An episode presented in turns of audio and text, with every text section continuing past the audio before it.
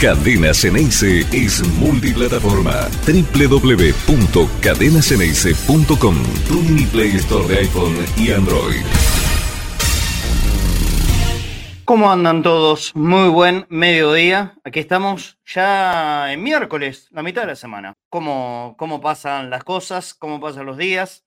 ¿Habrá elecciones el domingo? Hasta el momento, ¿qué es lo que tendría que pasar para que haya elecciones este domingo 3 de diciembre en Boca, que mañana en eh, una audiencia de conciliación que está pactada para el mediodía, eh, se puedan poner de acuerdo.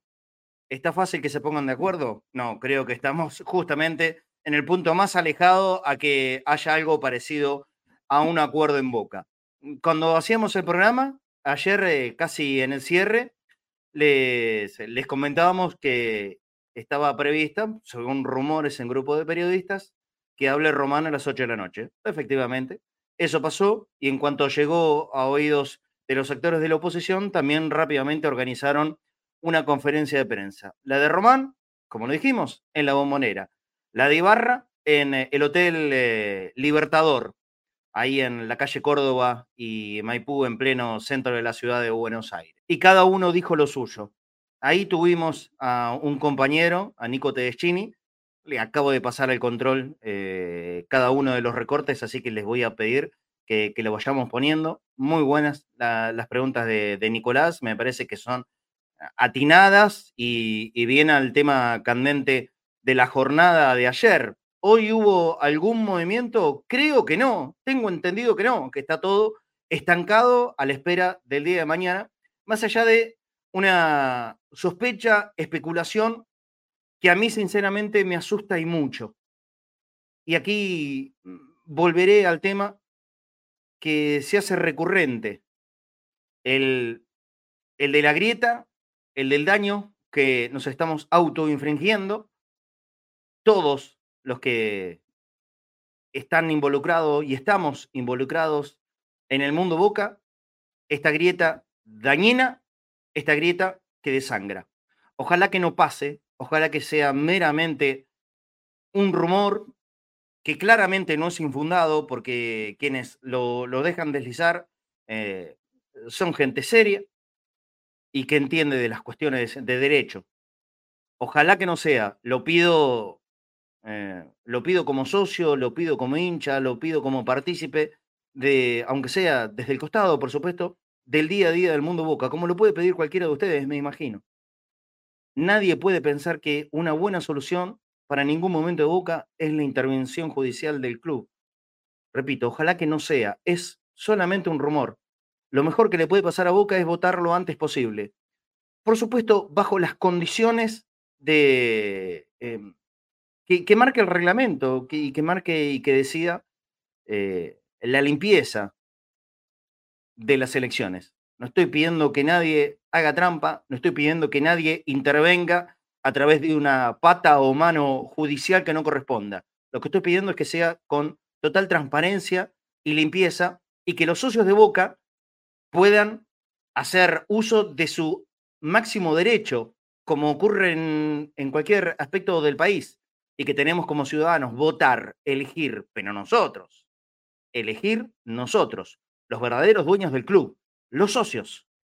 Porque en definitiva eso es, gracias a Dios, todavía en vigencia en el fútbol argentino, todos los clubes son de los socios, asociaciones civiles sin fines de lucro. Aquí nunca oculté cuál es mi postura al respecto. Y esto es a rajatabla. Y contra cualquier pensamiento al que lógicamente tengo derecho, eh, tengo, tengo la obligación de respetarlo, pero que no me va a mover un centímetro de mis convicciones. Los clubes en la Argentina tienen que seguir siendo asociaciones civiles sin fines de lucro y que tienen dueño, claramente, tienen dueño, miles de dueños cada una de ellas, o cientos. Los socios. Siempre los socios. Boca, por suerte, y creo que en ninguna otra circunstancia dejaría de serlo, creo, es de los socios y los socios tenemos derecho a poder elegir nuestras autoridades, la que sea, la que elija la mayoría. Esto está claro, pero el derecho a votar es inalienable. e inalterable el derecho a votar y que se elija lo que, por supuesto, sea de la convicción de la mayoría. Gane quien gane. Aquí, aquí no, no tengo por qué yo ponerme en un lugar o el otro, pero sí que por favor se respete el derecho a las votaciones. Si no es este domingo, el otro es imposible porque está la asunción presidencial. Bueno, que sea el 17. Y si no es el 17, que sea cuando sea, pero que sea, y bajo el respeto del derecho de los socios, que es desde que tengo vida, Boca estuvo intervenido, que recuerde, solamente una vez. Y era el peor momento de la historia de Boca, el peor momento económico de la historia de Boca, allá por los años 83 y 84 fundamentalmente. El 84, desde mediados hasta finales de ese año, cuando literalmente nuestro club y todo lo que lo envolvía se caía a pedazos. Ya decenas de veces hemos hablado de este tema, decenas de veces, y se caía a pedazos. ¿Por qué? Porque no había plata, porque estaba en verdadera quiebra. Hoy la situación es absolutamente diferente. Y ojalá, ojalá, desde todos los sectores se eviten llegar a lo que yo creería una verdadera locura y un disparate sin parangón, una intervención judicial por temas de la política, ojalá que no pase. Todos, todos los sectores de la política Boca tienen la obligación de evitar esto que en mi parecer sería una locura que puede saber a dónde empieza pero no dónde termina. Cuidado, siempre hay que tratar de pensar las consecuencias de los actos. Hay que tratar de pensar las consecuencias de los actos. Ojalá que no se juegue con un fuego que no sabemos a dónde puede terminar. Porque es el fuego, a lo que va a terminar envolviendo es a todo Boca. Y en Boca estamos incluidos todos, ¿eh? Absolutamente todos. Desde los políticos hasta el último de los hinchas. No nos quememos solos. Tratemos de cuidarnos, aunque sea en esa parte, la de la democracia, que es imprescindible para cualquier acto de nuestra vida, tratemos de cuidarla y de respetarla. Ojalá que sea solamente un rumor, repito, que es fundado, porque está dentro de la legitimidad eh, del derecho. El día 20 de diciembre ya estaríamos eh, fuera del periodo de gestión al que fue elegido este mandato de Jorge Meal y Juan Román Riquelme. Yo no estoy discutiendo eso. ¿eh? Digo que de producirse sería un disparate total. Que no pase, que no pase.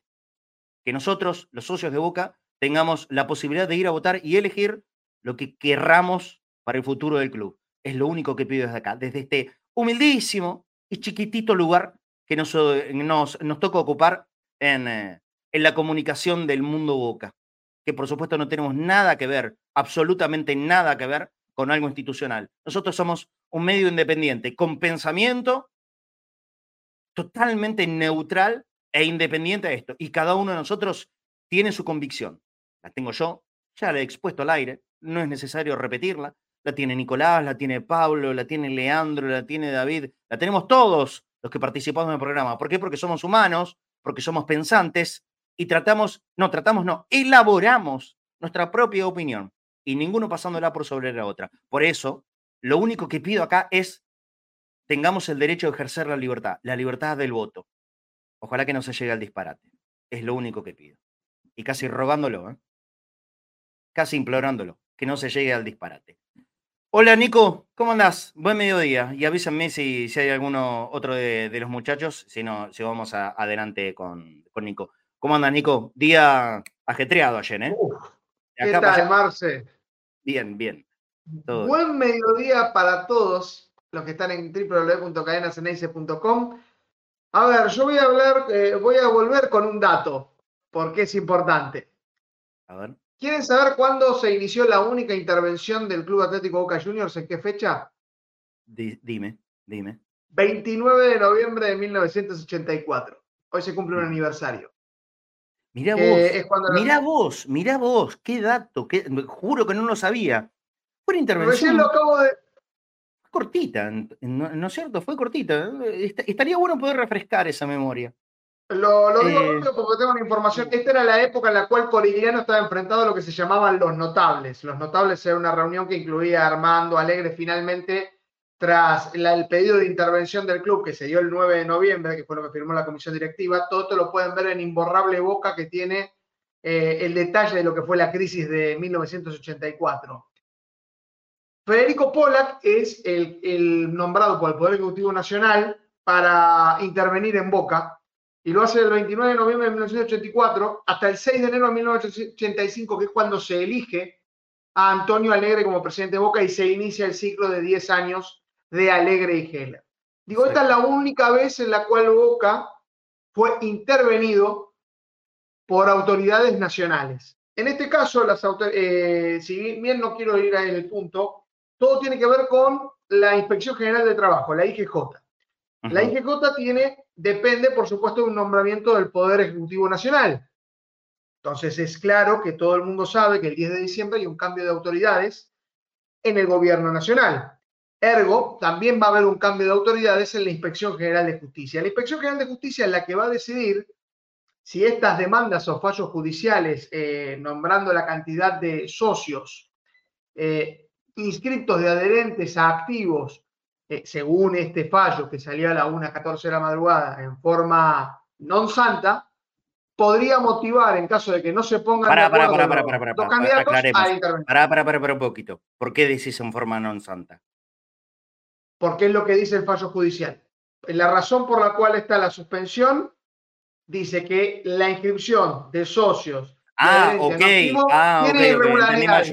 A eso me refiero. yo me estoy basando en lo que dice el fallo judicial. Había, había y la razón por la cual podría aparecer la intervención está basada en este fallo. Ya ayer hablamos, y creo que lo dijimos en las conversaciones, los inconvenientes que tienen los dos fallos presentados en la semana con errores que normalmente harían que se cayeran esas causas, pero no estamos en tiempos normales, obviamente, por las diferentes intervenciones. Eh, vamos a lo que pasó ayer, después si querés hacemos un resumen más cortito de lo que pasó. Para dar puntapié inicial a lo que pasó ayer, primero eh, vamos a poner al aire la, y, vamos por orden cronológico, ¿sí? Eh, el, que, el que primero habló al público, y lo saludamos a Flaco Fornés. ¿Cómo anda, Flaco?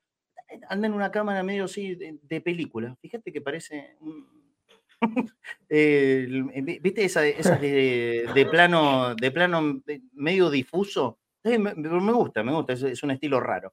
Eh, y volviendo, vamos a ir cronológicamente. El que primero habló en la tarde-noche de ayer fue Andrés Ibarra, en, el Hotel eh, Libertador, Sheraton Libertador, ¿no?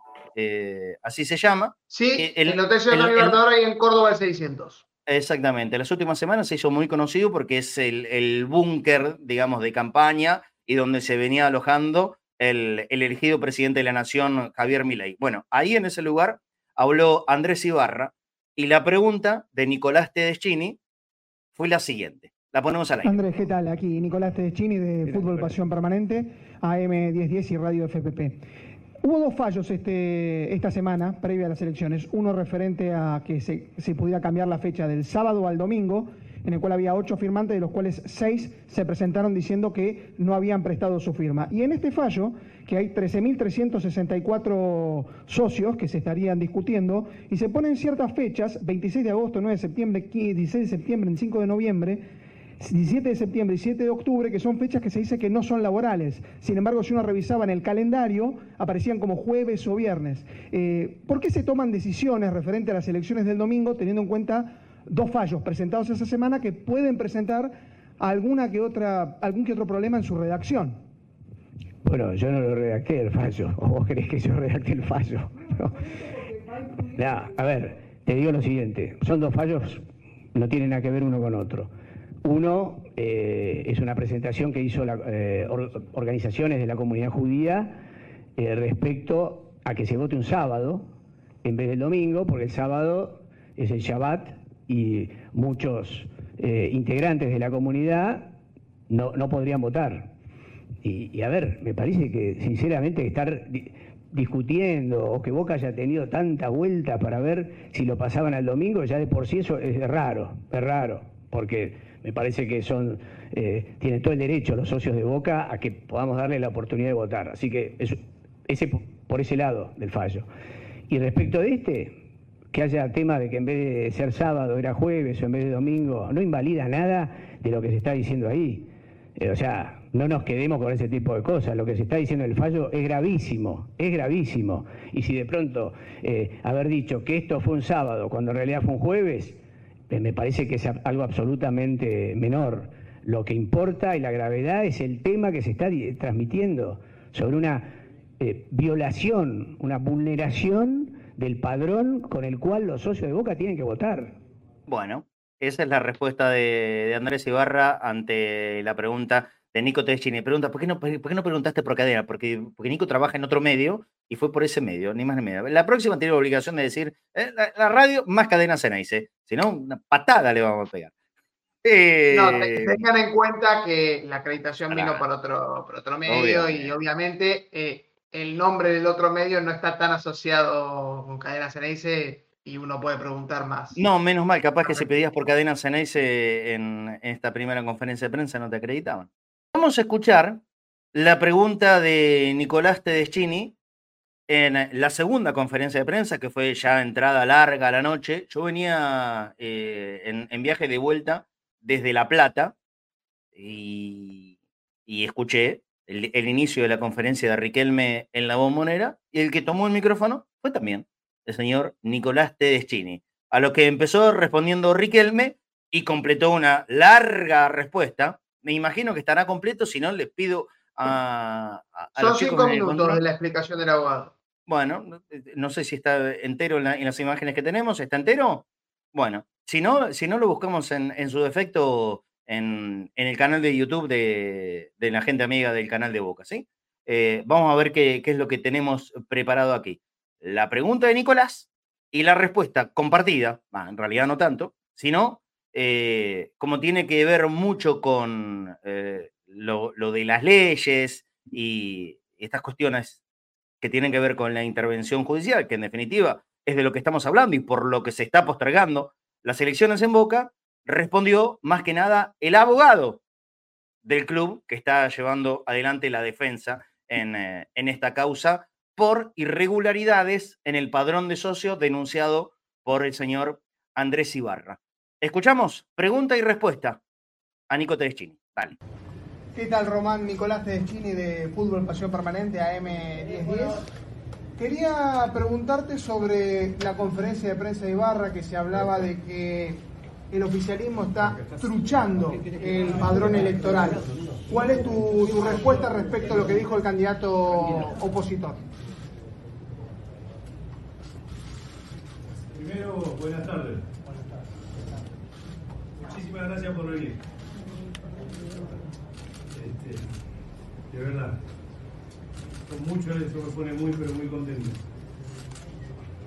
Yo tengo la suerte de que están acá abajo todos los muchachos, con el cual venimos trabajando hace mucho tiempo. Me salió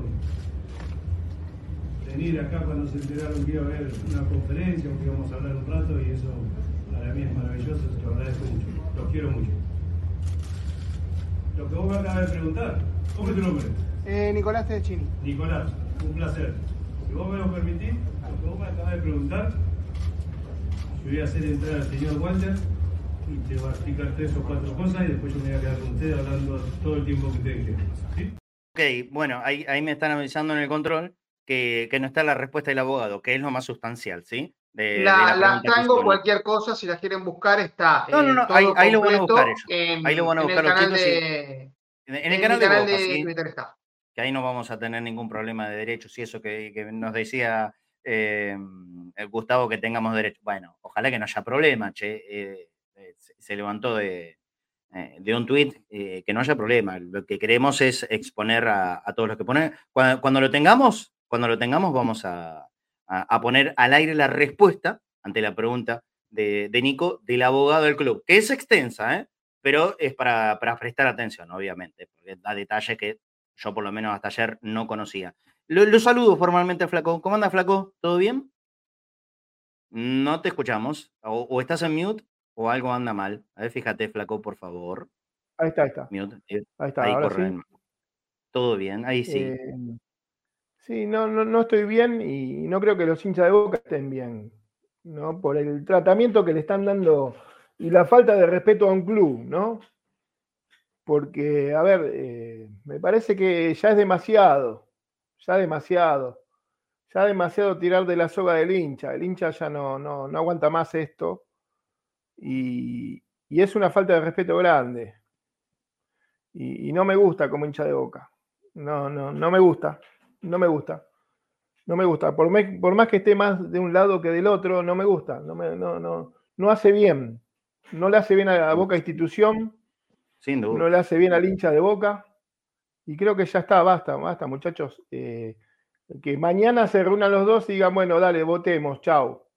Listo, ganaste vos, te felicito, ganaste vos, seguí con tu gestión, muy bien, te felicito y todos para adelante. ¿Qué es lo que merece Boca? ¿eh? Qué difícil, es muy difícil. Pero es lo que el hincha se merece, Marce. El hincha copó Brasil, donde juega Boca va llena, donde siempre llena, el equipo juega mal y llena, eh, van a todos lados, pero es lo, que, lo, mínimo que nos merecemos. Eso es lo mínimo. Lo mínimo. O sea, y ayer la gente afuera de la afuera esperando que salga Román y, todo esto. A ver, eh, la gente va y lo recibe a Román y lo va a buscar a Román y lo espera ante la cancha porque, porque, porque está Román ahí. Entonces, más respeto. Más respeto entre los dos candidatos. ¿Sí? Basta de agresiones entre ellos dos. Vayan, compitan, como dice Román, y va a haber un ganador, sí, lógico. Y el ganador va a ser el mejor. ¿Sí? Entonces, después todos atrás de eso por un boca más grande. Si es el boca de Román, bienvenido. Y si no es el boca de Román, ¿qué vamos a hacer, muchachos? Listo, no vamos a dejar de ser hincha de boca por esto. Y seguirá siendo Boca, esto es lo que tenemos que tener en claro. Claro, por eso. nunca vamos a dejar de ser Boca, ¿eh?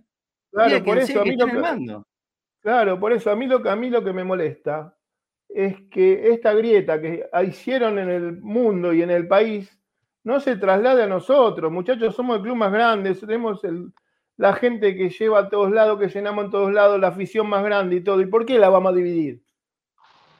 Yo, yo creo que acá, nos debemos una, autocrítica grande todos, todos los hinchas de Boca.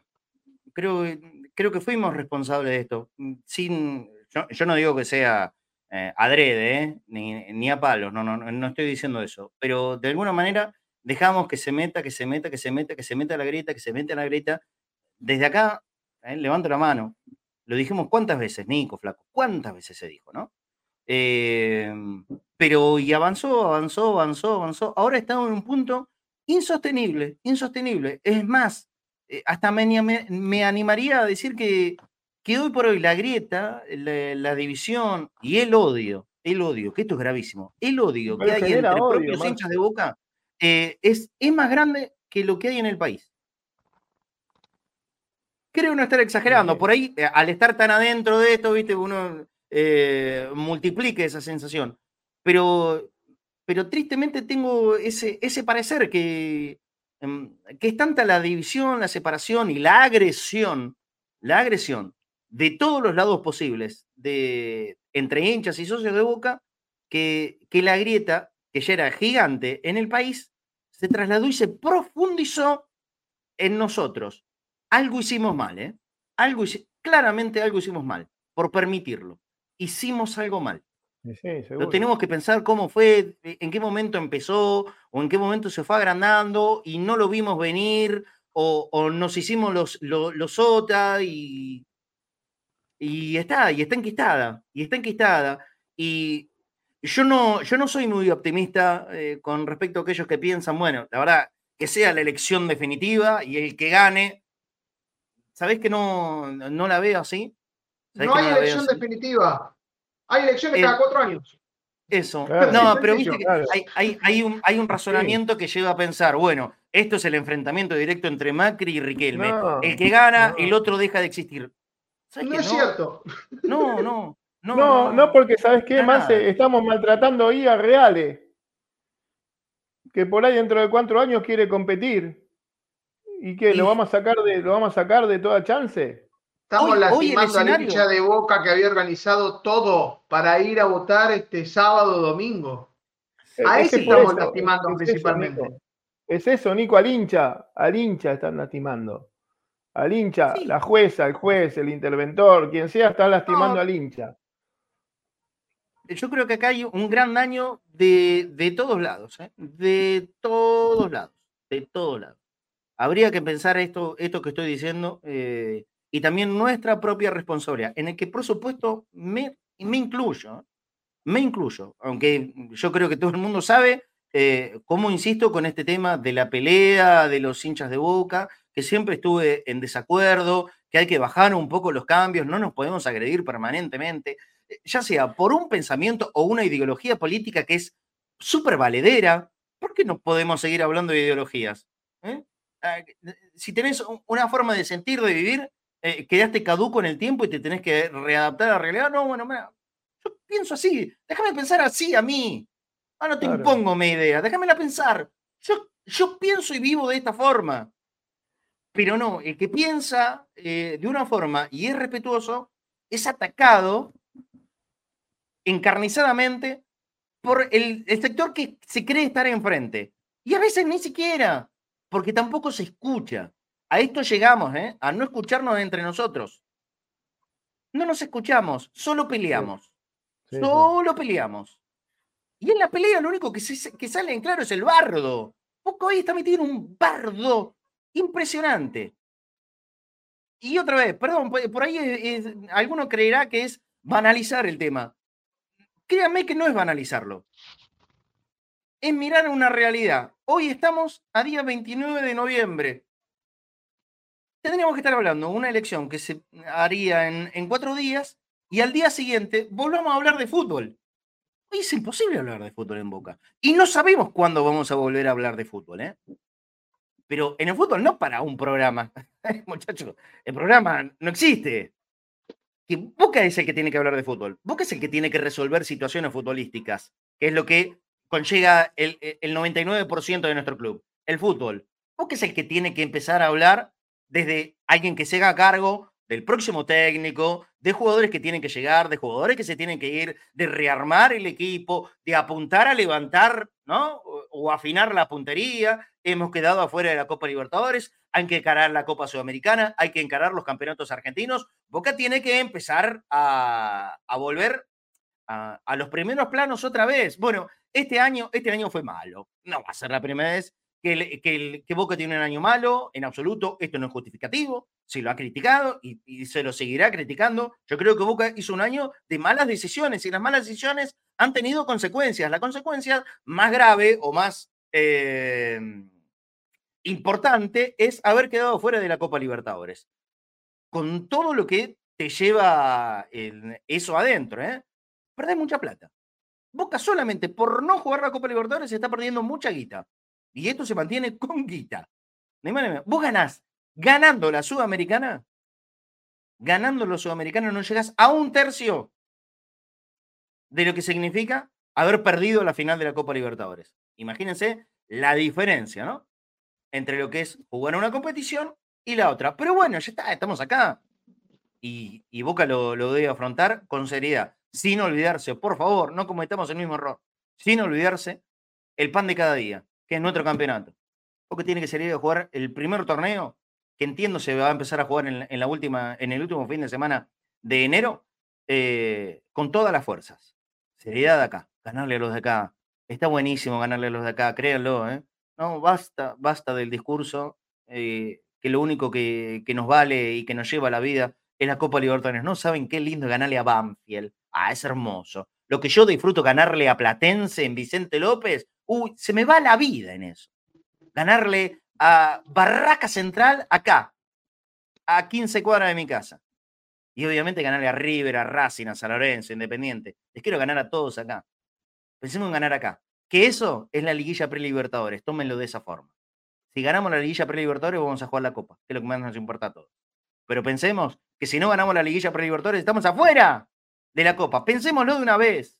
Pensémoslo de una vez. Em, nos queda pendiente la respuesta de- del abogado, a Nico. ¿eh? Sí, Nico, decime. Sí, la teníamos ahí. Primero quería agradecer a Maru Lederer, que periodista estaba al lado mío, que fue la que hizo esa filmación para que, que la pudiéramos observar. Siempre hay que dar el crédito a, a las personas que estuvieron ahí. Después está, eh, cuando quieras, si podamos hablar de fútbol, porque yo empecé a ver un círculo de qué equipo se enfrentaría a Boca en la Copa Sudamericana. Eh, todavía no están definidas las ligas más importantes que son las de Brasil. En Brasil te podés cruzar a Paranaense, a Corinthians, a Internacional, a Cruzeiro, todos equipos que normalmente juegan la Copa Libertadores. En Uruguay está Por eso Racing tan riesgosa la Sudamericana. La, Cerro Sudamericana. Largo, Olimpia. La Sudamericana, la Sudamericana no tiene mucha diferencia con los equipos, eh, No, con, las, el poderío de los equipos de la Copa Libertadores. ¿O te cree que es muy diferente eh, jugar la Sudamericana que la Libertadores, que, este, que este, esta primera ronda, la de este año, jugamos contra el Monagas y Deportivo Pereira? No es muy diferente. Al contrario, te llega a agarrar una, una zona complicada de la Sudamericana. Ponele que nos toca Internacional de Porto Alegre, Corinthians, final de Paranaense. Libertadores. En el grupo de la Sudamericana solamente clasifica el primero, papi. El primero. Ojo, ojo con decir, ah, Boca, ahora tiene la obligación de ganar la Sudamericana. ¿Alguien cree que la Sudamericana es fácil? Bien, Cuidado. gancho. Cuida. Aseguremos, Por eso perdón, aseguremos el pan nuestro de cada día. Ganale a Banfield, ganale a Lanús, claro. ganale a Newell, ganale a Rosario Central, asegúrate el pan, llenate en tu casa. Después vamos a ver si funciona Llenate en tu casa, ganale a Central Córdoba, total. Eh, eh, es hora de dejar las palabras fracaso, papelón, eh, No, yo no le tengo miedo. yo. Nico, no le tengo miedo a la Yo palabra. sí por la utilización. fracaso, ¿eh? Porque es, sí, está bien, pero hay que El- poner la palabra donde corresponde. ¿eh? En el ámbito local fue un fracaso. En la Libertadores, no, Sí. obviamente. En la Libertadores llega hasta la final, no es un fracaso. Pero en el ámbito local es, es un fracaso. ¿Cómo no va a ser un fracaso Sí. quedarse afuera de No, la no Copa estoy Libertadores? diciendo que no sea un para fracaso, este estoy diciendo la en este utilización de la palabra fracaso, que es distinto. Utilizamos Depende mal la palabra fracaso, la utilizamos como catástrofe, tragedia. No, no. ¿Saben qué fue tragedia? Lo que ocurría en 1984 en esta misma fecha. Eso para Boca es una tragedia. No, uh, bueno, ¿Saben qué fue tragedia? Lo que ocurrió en 1949. Eso es tragedia. Después, lo que hay son frustraciones y fracasos. Sí. No, sé, sé que Entonces, está, pongamos la palabra Pablo, fracaso donde corresponde. Está Pablo Lisoto participando como, como uno más del Este- chat. Un capo. Eh, Este- Bueno, eh, vamos, vamos a escuchar la respuesta del abogado. Flaco, ¿le escuchaste ayer a la noche? Lo que, lo que se. Dale. No, no, no escuché, leí hoy un poco, leí un poco lo que, lo que se había hablado. No, no tuve, no pude, no pude, pues estoy ocupado. No, no, no, la verdad no pude. Bueno, entonces No pude. vamos a compartir. Vamos a compartir esta respuesta que empezó con esa breve intro de, de Riquelme y le dio el paso ante tu pregunta. Refresca tu pregunta, Nico, ya que estamos.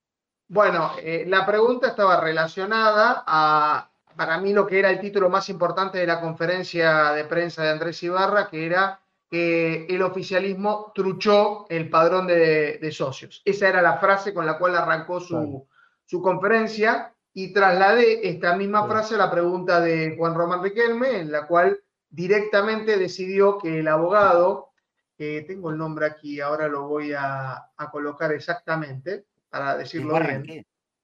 Walter.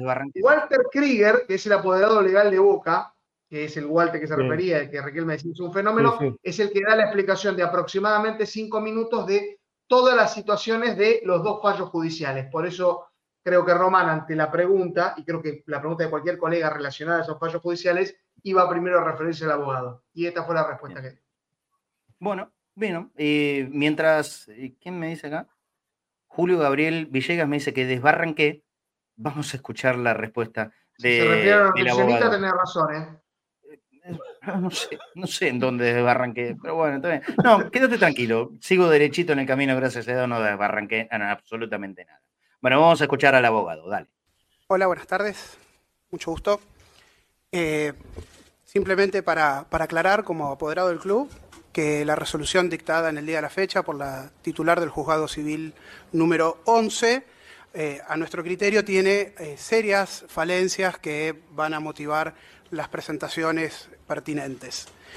La primera de ellas tiene que ver con la competencia que se ha rogado su señoría En este sentido, eh, hay una causa en trámite ante la justicia federal previa a esta acción intentada por el candidato Ibarra, que debía entender en este planteo y sin embargo la jueza, haciendo caso omiso a esta denuncia que hizo Boca de la existencia de este expediente, decidió dictar esta medida igualmente. En segundo lugar, hay una clara irregularidad con las fechas que utiliza la magistrada para fundar su eh, resolución, en tanto y en cuanto parece que usó un calendario del 2023 diciendo que las afiliaciones habían ocurrido un sábado y un domingo y en realidad eh, las fechas correctas que ocurrieron entre jueves y viernes. O sea, no sé dónde salió el sábado y domingo. En tercer lugar, em, hay un acta de comisión directiva del 12 eh, de junio del 2019, todavía en funciones, la comisión directiva anterior, eh, donde en reunión de comisión directiva participó el señor Ríos, que es firmante junto con el candidato Ibarra del pedido de suspensión de las elecciones, que eh, ratifica en esa acta de comisión directiva la potestad de la comisión directiva de designar socios activos. Resulta cuanto menos eh, llamativo que quien firmó un acta diciendo que la comisión directiva podía designar socios activos, ahora suscribe una medida cautelar pidiendo la suspensión de las elecciones por haber designado socios activos. Además, eh, en el 2019 ya hubo una acción judicial eh, que llevó adelante el señor Ricardo Rosica pidiendo una impugnación del padrón, no la suspensión de las elecciones, y en ese momento la Cámara Civil resolvió que no se podían dictar este tipo de medidas cautelares sin darle intervención a todos aquellos socios que se estaban impugnando porque se le estaba violando su derecho de defensa en juicio. Acá tenemos una resolución que afecta a una serie de socios activos con plenos derechos en el club y que a, los cuales nadie les ha preguntado absolutamente nada respecto de su participación en estas elecciones. En segundo lugar, el estatuto del club, en su artículo 14, establece que si eh, pasa un año desde la designación de una persona como socio activo y no se impugna esa designación, adquiere la plena condición de, socio activo. Nunca nadie ha iniciado ninguna acción judicial y o administrativa impugnando la designación de estas personas que pareciera que, según esta gente, que no debería ser socia cuando efectivamente lo son. Finalmente, y, esto llama eh, poderosamente la atención, la jueza funda la resolución en dichos de unos testigos que no comprendemos cómo han sido incorporados a la causa. Cuando se pide la medida cautelar, la parte que lo pide pidió dos testigos, al señor Mario Pergolini y a una ex empleada del club que está actualmente en litigio con el club, que es quien prestó declaración testimonial, y aparecen otros dos testigos que nunca fueron ofrecidos, declarando en el juzgado, nadie sabe cómo, pero no solamente eso, sino que además las actas de declaración no están. Está la constancia de que prestaron declaración, pero no hay ninguna constancia de qué dijeron. Tampoco fue filmada la declaración y no está subido el video con las declaraciones de estos testigos. Entonces tenemos una resolución fundada en dichos de testigos que no sabemos qué han dicho y que no podemos ver desde el sistema del Poder Judicial.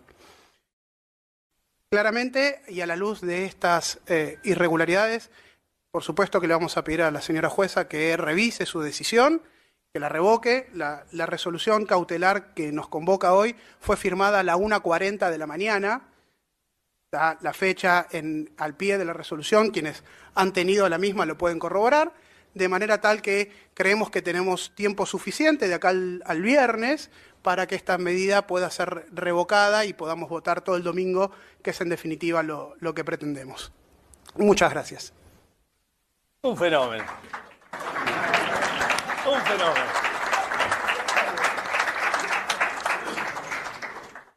Ahí la, la palabra del abogado. Eh, cada uno saque sus conclusiones, no vamos a, a meternos en esto. Sí, lo que, bueno, me llama la atención que en la investigación de irregularidades hay irregularidades en la investigación. ¿Se entiende lo que, lo que quise decir? Se está investigando por irregularidades en el padrón. Pero, pero la investigación, evidentemente, por lo menos en, en el fallo, eh, aquí el, el abogado defensor de Boca está marcando irregularidades marcadas.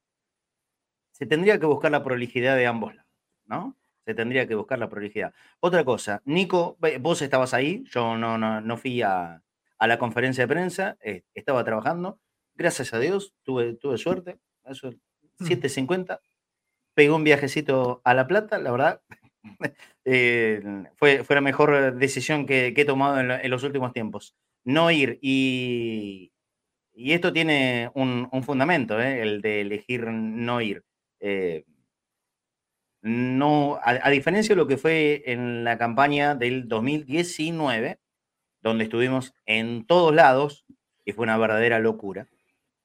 eh, estuvimos en todos lados, en todos los actos de campaña, hablamos con todos los candidatos. La verdad, en esta, y como ayer me vi superado, eh, totalmente superado, decidí bajarme, bajarme del camión. Me bajo del camión. Muchachos, yo me abro. Ha- Hagan todo lo que tengan que hacer. eh, mm, y a través de Cadenas Ceneice, sí, por supuesto, y estamos comprometidos y lo vamos a hacer. Vamos a, transmitir eh, la- las elecciones. La mayor cantidad de horas que se pueda. Tampoco la locura de 20 horas y media como hicimos en el, do- en el 19, no hay forma. Eh, pero vamos, vamos a hacer una, una linda transmisión grande con todos nu- nuestros compañeros, los periodistas, pero decidí abrirme de este tema de, de actos de campaña o conferencia de prensa, eh, que de alguna manera son de campaña, ¿sí? tanto la de Ibarra como, como la de Riquelme. Me abrí, me abrí, por, por salud mental eh, y porque ayer me, me vi desbordado, entonces en algún momento hay que, me parece, eh, saber parar la pelota y saber hasta dónde puedo llegar. Eh, e- es por eso, ¿eh? no, no hay ninguna otra cuestión particular. Me, me vi desbordado y, que cada uno piense, diga y, vote, que es lo que queremos, ¿no? Que, los socios puedan ir a votar eh, como quieran y a quien quieran. La verdad, este- esto es así. Eh, pero me llamó la atención, porque no es prolijo, no es prolijo. Eh, tengo que decirlo. Conferencia de prensa tiene que ser conferencia de prensa. Los que aplaudían, Nico, porque hubo varios momentos en que lo aplaudían y en algún momento se escuchó Riquelme, Riquelme. Eh, ¿Eran hinchas que estaban en ese lugar? Eh, a ver, eh, había hinchas detrás de, de- Había del hinchas, sector, pero también había gente, por supuesto, eh, que está dentro con la comisión directiva con Román Riquelme, que, que también se llevan la aplaudía. Bueno, También nos entregaron, y esto quiero decirlo porque antes, yo quiero agradecer tanto a la gente de prensa de- del candidato Ibarra, que en mi caso abrieron las puertas para que uno pudiera ingresar, y lo mismo también a mí no me responden los mensajes. Tienen, tienen a la gente te del a la gente del departamento de prensa de, de Boca, que también tuvo la deferencia de, a ver, yo, yo voy a hacer una, una explicación básica. Prácticamente, a menos que vos tuvieras dos personas, una en cada lado, era prácticamente imposible poder cubrir los dos eventos. Porque había un evento que tenía fecha 18.30 en el centro porteño Y y otro que estaba en el, en el Estadio de la Boca a las 20 horas, que también se demoró. Se demoró a las 21 horas y a las 19. Nosotros hicimos ese, ese lugar y después eh, ingresamos a la, a la conferencia de prensa, gracias a la gente, y pudimos estar allí. Eh, debo decirte, nunca me prestaron tanta atención de un lado y del otro nombres, como ¿eh? me. Decí nombres. ¿Qui- ¿Quién, ¿Quién te permitió pasar? ¿Edu Eliayev, Fernando Cuscuela? Eduardo. Eliayev principalmente, Bueno, Edu eh, Tomás lindo, Videla, que son Tomás. Videla, el, el- Ujú. que son los dos que se encargan Sí. de la prensa de, del binomio Eduardo. Macri Eduardo, Ibarra, gracias, Ibarra Eduardo. Macri, mejor dicho. Gracias. y gracias a Eduardo que hizo la- las gestiones. También nos entregaron actas eh, fecha 23 de septiembre de 2014 y del 22 de agosto de 2017, anunciando la posibilidad de presentar socios pasados de adherentes activos, eh, hechos por el momento, en su momento por la gestión Angelici, parte de lo que tratan de demostrar en el, en el momento de la cantidad de adherentes más activos, que tenemos que aclarar algo para que todos lo sepan. No hay ningún vestigio ilegal de traspasar adherentes activos. No lo hay. No lo No. había cuando lo hizo la gestión Angelici, no lo hay cuando hay esta gestión. La ¿Sabes que hay una gran confusión con eso? Perdón, Una la gran confusión. Esa es la confusión. porque no hay, ni- no hay ningún periodo, en, en realidad no está estipulado ningún periodo en el cual uno de adherente pasa activo. Ahora, desde el punto de vista, si hay personas que esperan 10 años para poder pasar de adherente a activo, yo ya di mi opinión de que el socio adherente es una categoría que no debería existir. Pero eso es una opinión personal. Vamos al acto concreto. Del adherente al activo no hay, eh, hay gente que está esperando aproximadamente entre 8 y 10 años a poder pasar a activo. No es algo fácil, porque nadie quiere ceder su derecho a ir a la cancha de boca. Claro. Y eso es lógico, porque es un lugar finito para una cantidad de gente que no puede ingresar a ese estadio, porque 300.000 personas no pueden ingresar a un espacio donde hay, espacio, eh, donde hay lugar para 57.000. Entonces se surge este problema. Entonces el paso de adherentes activos es algo que se tiene que transparentar. Pero legalmente no hay ninguna situación que del paso de adherentes activos se castigue judicialmente. Ahora, es verdad que estamos hablando de un caso moral, de un lado y del otro, de que se traspasen de golpe. Gente creo que, que ahí hizo está- rápidamente adherente activo. Ahí Pero es un problema moral, no es un problema legal. Entonces las discusiones de alteraciones de los, de los padrones, no hay nada en el estatuto en concreto que diga, miren, está prohibido pasar de tanta cantidad de adherentes activos. No importa si pasaste 51.000, si pasaste 4.500, 6.000. Después lo que hay es una conciliación para saber cómo fue que se realizó ese, ese acto. Pregunto, pregunto de absoluto burro, ¿eh? Mm. Tendríamos que tener un abogado eh, para que nos, nos ayude, con un, un abogado conocedor en, en el Estatuto de Boca. Eh, Por eso él- nos él- interesaban las preguntas judiciales. Entonces, de esto eh, ser firmemente así, eh, ¿es una causa que se cae? Totalmente. Porque esto, es lo- esto es lo que se denuncia, ¿no? Irregularidades en, en el paso de adherentes activos. Estoy, estoy diciendo lo correcto. si ¿sí? se hicieran en horarios en los cuales no. Lo que se Ah, pero más allá de los probar, horarios o los días. Más allá de si los hay horarios o los días. pruebas de que Poné- esos pasos margen, fueron a cambio de. A cambio, perdón. No, no, pero Eh, Nico, porque escúchame lo es lo siguiente. importante.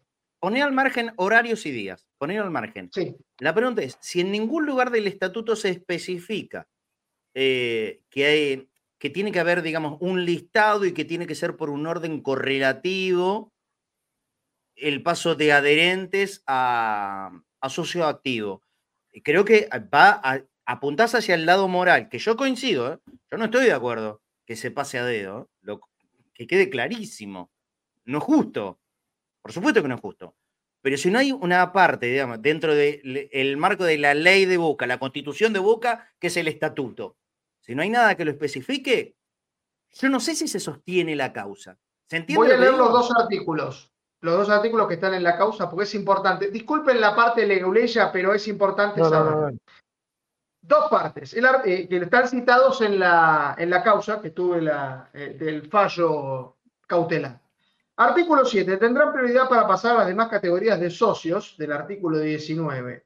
Para esto último, el Departamento de Socios elaborará un padrón de socios adherentes por riguroso orden de ingreso, pasando los de mayor antigüedad a registrar en las categorías sociales que les correspondan por estatuto, de acuerdo con lo que establezca la comisión directiva. Respecto de los cupos, la política de ingreso, la capacidad de estadios y las altas y bajas que se produzcan. El artículo 19 reafirma la prioridad de los socios adherentes conforme su antigüedad tendrán prioridad para pasar a las demás categorías de socios. Pero no dice nada de fechas Claro. o de No, bueno, pero te habla de antigüedad. Sí, pero la antigüedad la determina el departamento de socios. Es algo No, aleatorio. ¿Cómo lo va a determinar el departamento? No, no, No. no. No, la ¿Cómo lo va a antigüedad te determina si podés social? votar sí o no, Nico. Dos años. Los dos años de activo. Eso es lo que te Claro. permite votar. No, pará. Artículo 13. La- No, no, no, pa- pa- pa- frenato ahí Listo. porque ahí es lo importante. La antigüedad no la puede determinar el departamento social. La antigüedad la determina No. la fecha calendario que te hiciste socio Cuando vos empezás a pagar, vos empezás a pagar. eso es la antigüedad. Bueno, yo les digo que Es la lógica, Nico. es, Eso es lo único es que se puede objetar. maleable. Eso Bueno, ahí- Eso ahí se es puede lo que es estoy objetar. diciendo, ¿eh? Ahí, ahí está el kit de, de- de La la, demanda, me parece. Sí, ¿Sí? sí, ahí está De la, la antigüedad. denuncia. Ahí está Claro. la antigüedad. Sigo de Volví a, acá. leer, volví a leer el artículo 19 completo, por favor. El artículo 19 reafirma la prioridad de los socios adherentes, y acá está entre comillas, porque es parte del artículo, conforme su antigüedad tendrá prioridad para pasar a las demás categorías de socio. Pues conforme Dice su el, antigüedad. Dice el artículo 13, la categoría Claro, de pasando. corresponde, A activo, a, de a menor a mayor activo y a, y a vitalicio. O sea, que el paso están... conforme a antigüedad. Bueno, Entonces, sí, si bien ¿quién no hay- conforma no la antigüedad? Si, si bien no Ese hay es un el listado, problema. che, tan difícil. eh, ¿hab- ¿Habrá algún experto en, en cuestiones de sistema? Por ejemplo, Aucielo, que, que anda por ahí mirando. eh, ¿me, puede, ¿Me puede desasnar respecto? ¿Tan difícil es hacer un Excel? Ponele que, se, que sea algo así. Un Excel, eh, de tal persona, tal fecha, DNI tanto, y así. Y que lo podamos ver en una página Listo, web de es vos. ¿Es tan difícil de poder aplicar eso? Es ¿O soy muy boludo en pedir eso? No, No es sencillo. por la duda. No, es sencillo, Marce, porque vos te fijás, por ejemplo, Marcelo González. ¿Cuándo pasó de adherente activo? Tal fecha, listo. ¿Por qué? Porque está el comprobante que vos empezaste a pagar. Ya está. Claro, no, pero Y, y ¿se, ya está. se entiende lo que les digo, muchachos? Vos te agregás como socio adherente. Te agregás hoy, que es 29 de noviembre. Hoy es el día de los ñoquis. 29 de noviembre, miren lo que Sí. pienso. Alma, ay Dios. está bien, está 29 bien. de noviembre, ¿sí? Vos, vos hoy vas y, y te, mm, te sumás como socio adherente del club. Y hay un, hay un listado, un Excel grande, gigantesco, donde hay 350 mil personas, o los que son adherentes, que no sé cuántos serán 200 mil, ponele, algo así, o un poco más, 250 mil. eh, y que listo, vas último a la cola. Vas último a la cola. Claro. ¿Es muy difícil de aplicar eso? Lo pregunto en serio, ¿eh? más allá de que parezca No. por ahí una, una- una- una pregunta bastante tonta. Lo pregunto en serio, ¿es muy difícil hacer un listado? Y vas a la cola. Te anotaste de hoy, estás último. Sabés que de acá, con suerte en 15, si sigue todo así en, la bombonera, de aquí a 15 años podés llegar a tener una chance remota. A menos que, bueno, eh, en, en- en los días que se pone a la venta eh, 2, 3, 4 mil entradas para los adherentes, tengas suerte y vayas a la cancha. Pero si no, digo para el paso activo, ¿eh? Para el paso activo. ¿Es muy difícil aplicar eso? No, y no, porque en Si el no- club si tenés ganas de hacer un todo-. Si tienes ganas de hacer todo, claro. Claro, por eso, está el padrón. Es sencillo. O sea, no solo la justicia puede ir a revisar los socios que hay en Boca, sino a ver cuánta, a ver cuánta plata entra en Boca, es eso, el socio. Porque Claro. si no, cuando vos vas a hacer el resumen del año, ganamos tanta plata, perdimos tanta plata. ¿Y por qué? Si tenés tantos socios, ¿por qué perdiste plata?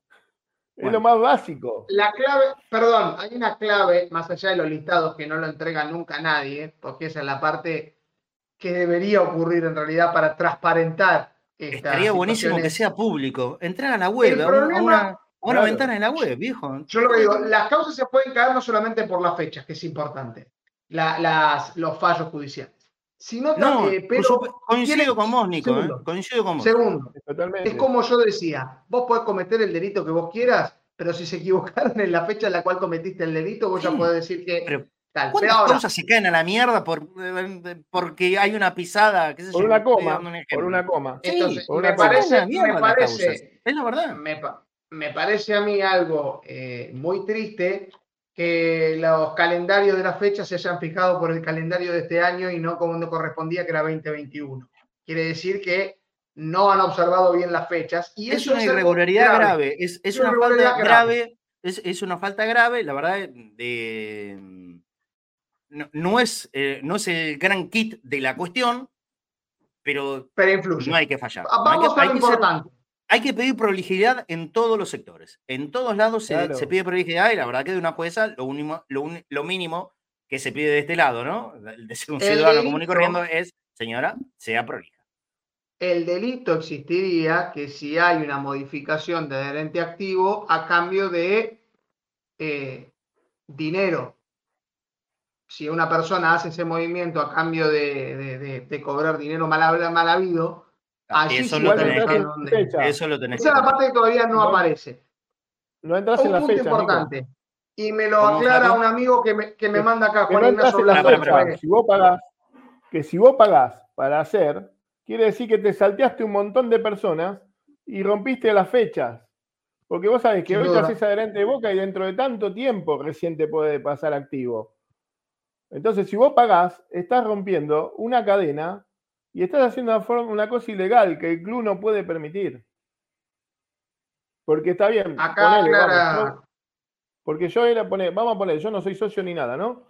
Pero yo me hice adherente y mañana quiero votar. Y uno me dice, bueno, tomá, te doy un carnet, pero así, así podés votar. Yo estoy rompiendo algo en mi club y estoy rompiendo una honorabilidad mía y del club, de que quiero. Eh, ¿Por bueno. qué lo voy a hacer? Bueno, que investiguen los que tengan que investigar, viejo.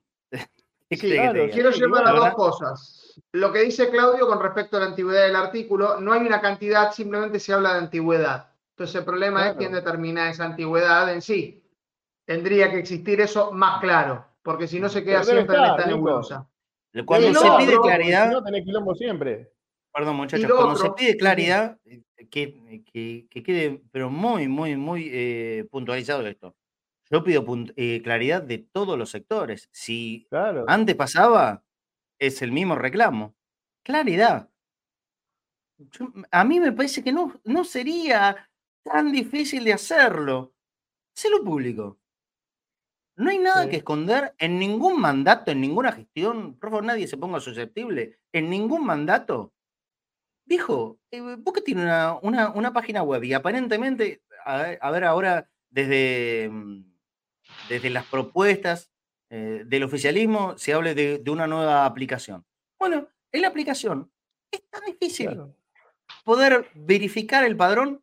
Ah, Yo soy Juancito Pérez, me acabo de hacer socio adherente hoy, 29 de, noviembre del año 2023, y soy el socio adherente número 273.422. Y estoy en la cola, y mañana sigo siendo el mismo número de socio adherente y sigo estando atrás en la cola, y después van a venir los que vengan. Esa es la claridad es que se pide. Nada más. Nada más. Me parece que no es demasiado complejo hacerlo. Me parece. Capaz que es re difícil y yo no entiendo un pomo del sistema y me dicen, no, mirá, hermano, ¿cómo haces esto? Bueno, yo creería que hoy la tecnología que avanza y nos supera, esto no sería algo tan difícil de aplicar. Hay que tener ganas de hacerlo, nada más. ¿eh? Sí. Una parte nada más, y ya te dejo flaco, porque esto me lo aclara un, un colega, Juan Ignacio Blando, que, que estuvo conmigo, que me dice, y es abogado, me dice, para la ley toda persona o institución en este caso es inocente hasta que se demuestre lo contrario. Obvio. As-. De esta forma se está, eh, para no ponerlo de las elecciones, que fue lo que falló el IGJ antes, que primero, como no había un delito probado, se comprobó, la, digamos, se tuvo el principio de inocencia en la institución y por eso se hizo el voto para después hacer una investigación. Eso era lo que se había dicho en 2015 y 2019. En el caso de, de 2023, se trata de alterar el principio, partiéndose que la institución ya de por sí es culpable hasta que se demuestre lo contrario. Entonces, eh, forzar a la institución a demostrar la, eh, la inocencia sin un delito puntual hace que se afecte el proceso eleccionario, cosa que no ocurrió y que actuó muy bien la justicia, porque primero está el principio de inocencia, en avalar las elecciones de 2015 y 2019. Hubo un arreglo, por supuesto, para, eh, en ese sentido, una conciliación que permitió, bueno, tal cantidad de socios eh, se depuran del padrón porque no, no están las reglas claras. Pero aquí el caso No es el contrario. Acá se está pidiendo que pase parte de la culpabilidad de la institución, que no está aprobada ahora con ninguno de esos fallos. Por lo tanto, lo que está diciendo lo- los apoderados legales es, más allá de la conciliación, que se podría votar el 3 de diciembre o el 2 de diciembre, la fecha que corresponda, en base al principio de inocencia. ¿Sabes qué siento Esto, a por veces? supuesto, no va a ocurrir. ¿Sabes qué siento a veces? Eh, lo habrán visto y ahí te doy, flaco. Eh, me siento Homero Simpson en un capítulo cuando eh, se aburre de lo que le están diciendo y su cerebro vuela. Es- en cualquier momento caigo desmayado. No entiendo. Perdón por tecnicismos, No, es importante, porque No, no, no. están las declaraciones, están No, los pasiones, está el fanatismo. Yo podría hablar que eh, la NGJ va a ser manejada por tal lugar, o que hubo eh, cuatro cuadras sembrances de hincha de boca celebrando a Riquelme. Yo me podría quedar en esas dos partes. Pero digamos, lo que está fallando de que, de que no podemos tener elecciones el, el domingo son situaciones legales. Y las situaciones legales hay que explicarlas con detalle y concreto No, para que, no, para que saber qué es lo que está trabando esta situación. No decir, eh, aguante tal, aguante tal otro, tal, digamos, dar una explicación de, digamos, intervenciones hubo anteriormente, suspensiones de elecciones hubo anteriormente y tardaron un tiempo, y conciliaciones también hubo. Todas estas situaciones ya han ocurrido anteriormente.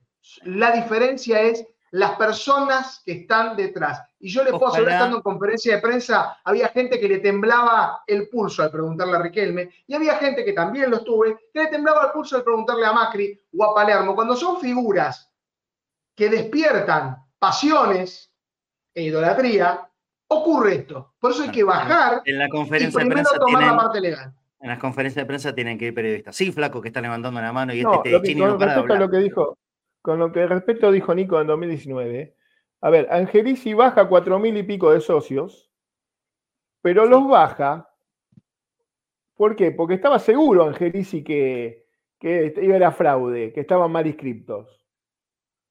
¿Sí? Entonces por eso se vota. Llegan a una conciliación, sí, porque Angelici baja esos socios. Ahora, Angelici, ¿por qué lo bajaste? Es problema tuyo. ¿No? Porque si yo sé que mis socios están todos bien, no los bajo como este momento está Riquelme. Mis 13.000 socios, sí, están avalados. Mira, acá están los papelitos. Tengo el abogado, acá está el abogado. Claro. Yo no bajo eso, porque lo que dice Macri y el, y el otro candidato es bajarme los 13.000 socios. ¿Por qué te los voy a bajar si están bien? O te los voy a Claro, bajar porque vos me lo bajaste. Claro, Sí. porque vos me lo bajaste. ¿Entendés? Entonces, ah, no me lo bajás, bueno, entonces vamos a la justicia. Después la justicia que diga lo que Dios quiera. Por ahí te encuentro, socios, sí, claro. ¿Qué sé yo? ¿Entendés? Por eso, por eso, es que, lo- se- es que se lo- piensa que es, que es muy improbable mañana, flaco, que la conciliación tenga éxito. No va a ser. Claro, pero eso es lo que se habla fuera de la justicia. Vos hablas con uno, con otro, con esto y se habla eso. Eh, nosotros le bajamos 4.000 y bueno, que me querés bajar esto. Bueno, entonces te voy a hacer quilombo para esto. ¿Entendés? Eh, me parece que por eso yo estoy muy caliente, porque es un juego, porque es un juego que están metiendo al club, una institución, la más grande de la Argentina, están metiendo al socio, a los socios más que junta más gente en la Argentina, todo en un quilombo, en una grieta, ¿entendés? Que es, eh, a ver, yo digo, vamos a poner la, la situación, ¿sí? Eh, esto va a la justicia, no- el jueves no se, vota, no se vota el sábado, el domingo, se vota el 17 porque dice, bueno, muchachos, los 13.000 votos son potables. ¿Saben lo que tiene que hacer Macri? Y decir, no, no, no me lo presento, salimos todos de acá. Yo, ¿Está yo bien? Porque ¿sabés qué si es no, lo- ¿qué- qué- ¿quién va a votar Yo a creo- Macri? ¿Qué hincha de va a votar a Macri? No, no, eso no lo sé, no, no. No No, no, no, no. Hay mucha gente que lo va a votar. Eh, eh, que- so- da- dalo por seguro. Eh, yo de, de lo que sí estoy convencido que todo esto que está ocurriendo eh, va a incrementar, pero mucho, mucho, mucho, la cantidad de gente que va, que va, que vaya a votar, sea cual sea el día. Para mí, esto que está pasando le subió a la elección no menos de 10.000 socios. Es una sensación, ¿eh? Le sube a la elección que ya iba a ir mucha gente y que por supuesto iba a romper récord de lo que fue el anterior. En la anterior votaron 38.000, Cuaren- ¿no es cierto? 38.000, 39.000. Eh, Bueno. Los números que manejan desde eh, Ibarra Macri, sin contar los 13.000, era de 55.000. Bueno, Esto contando que- la depuración. Y desde el oficialismo, esto- 57.000. yo creo que esto le sube a la elección de Boca 10.000 votos. montón, Capaz que me recontra equivoco, ¿eh? Y, que- o- o- eh, y- y hace el efecto contrario. Están todos hinchados las pelotas, no van a votar una mierda. Pero no sé, te- Claro. tengo esa Puede impresión. ser. Sí, eh, eh, se puede ir la, la taba para cualquiera de los dos lados, pero yo creo que esto le suma votos a las elecciones de Boca. A mí me parece. Para sí. los lados que sean. Pero para mí le suma 10.000 votos a, a las elecciones de Boca. Bueno, veremos, veremos. Con que sea este año. Yo, mirá, mirá cómo voy bajando las pretensiones. Que sea este año. Votemos este año. Porque ya en- el equipo vuelve a Sí, practicar el Sí, 27. sí. ¿no? Entonces, ahí tengamos un técnico ahí. Si no, ¿quién va a elegir un técnico?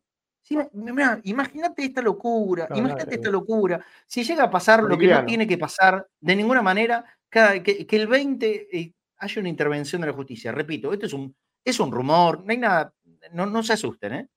Pero si llega a pasar eso, ¿quién carajo elige el técnico de Boca? ¿Quién carajo lo elige? La pregunta es por qué se pone esa fecha. Porque es una fecha La, muy la significativa. fecha del en la 20 es porque es el fin de la gestión. Es el fin de la gestión. Es el límite de, de la gestión amial, de, de este primer, eh, de, este- de este mandato del que fueron elegidos. Por eso se, se dice el 20 de diciembre. Nada más que En. San Lorenzo ocurrió, pero mantuvieron las autoridades. Bueno, Porque quien hizo la suspensión de las elecciones fue la Inspección General de Justicia. en San Lorenzo, en Independiente. Bueno, por eso, si se tiene que llegar a ese límite, que Boca no vote este año, si se tiene que llegar a eso, por favor, un poco, un poco de, de racionalidad. Boca tiene que tener dirigentes al mando y que se hagan cargo de conseguir el próximo técnico, de traer jugadores. Por favor, con dirigentes, por favor. No podemos arrancar el año a la buena de Dios. Por el amor de Dios, racionalidad en todos los lados de la política de Boca. Racionalidad. Piensen en Boca. Piensen en Boca, por Dios. Piensen en Boca. Piensen en Boca. Eh, mm, bueno, Flaco, mm, en, en cinco minutos te tenés que ir y nosotros tenemos que vender. Porque ya ayer no vendimos nada. Y hay que vender, porque si no, se pudre todo. Dale. Así que eh, Dale. te, te- No, te nos mando, te vemos. mando un abrazo grande, cerrá lo que, lo que quieras decir. No, eso, dejen de hacerle mal al socio, al hincha de boca que, y a la institución. Solucionen esto, voten. El año que viene empieza un nuevo campeonato. Hay que competir, como dijo Riquelme, y para competir tiene que haber un presidente. Jugadores y técnicos. Así que, muchachos, dejen de hacerle mal a boca. Los espero a todos el mañana, en modo boca, 18 horas. Muchas gracias. Saludos a todos. Muy bien. Y nosotros, con la despedida del Flaco Farnés, vendemos dos minutos y seguimos un ratito más conectados al mediodía. Dale. Inicio de espacio publicitario en Cadena Ceneice. La radio de Boca.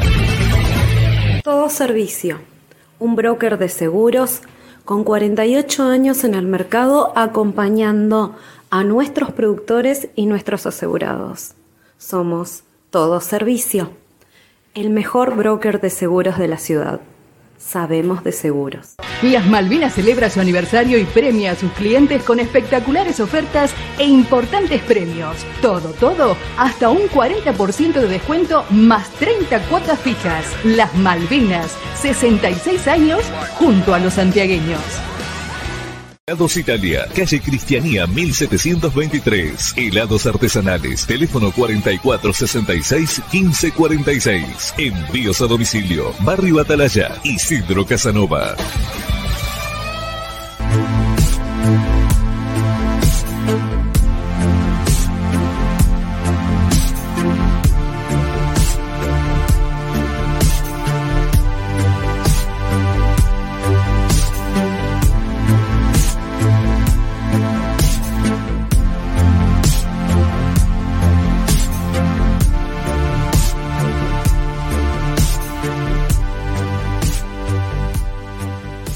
Evolución Seguros, protección personal, familiar y comercial, soluciones en el momento que las necesitas, precios y financiación adaptados a tus necesidades. Consulta en www.evolucionseguros.com.ar. Evolución Seguros, de la mano con En todos los changos más del país y en más online podés llevar cientos de productos por un peso. ¿Qué?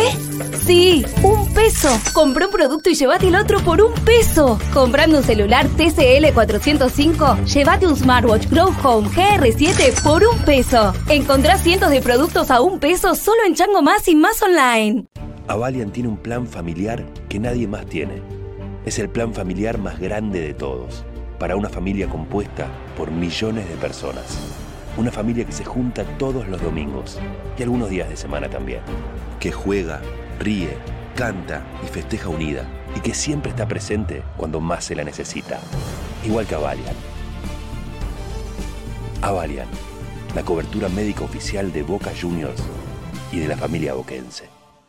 Fin de espacio publicitario en Cadena Ceneice. La radio de Boca. Bien, continuamos. Último ratito de este Conectados al Mediodía. De miércoles, cumpliendo, estando firmes todos los días de la semana. ¿eh? Mañana vamos a tener eh, un, un colega y amigo de invitado. Estén atentos porque vamos a seguir hablando, obviamente.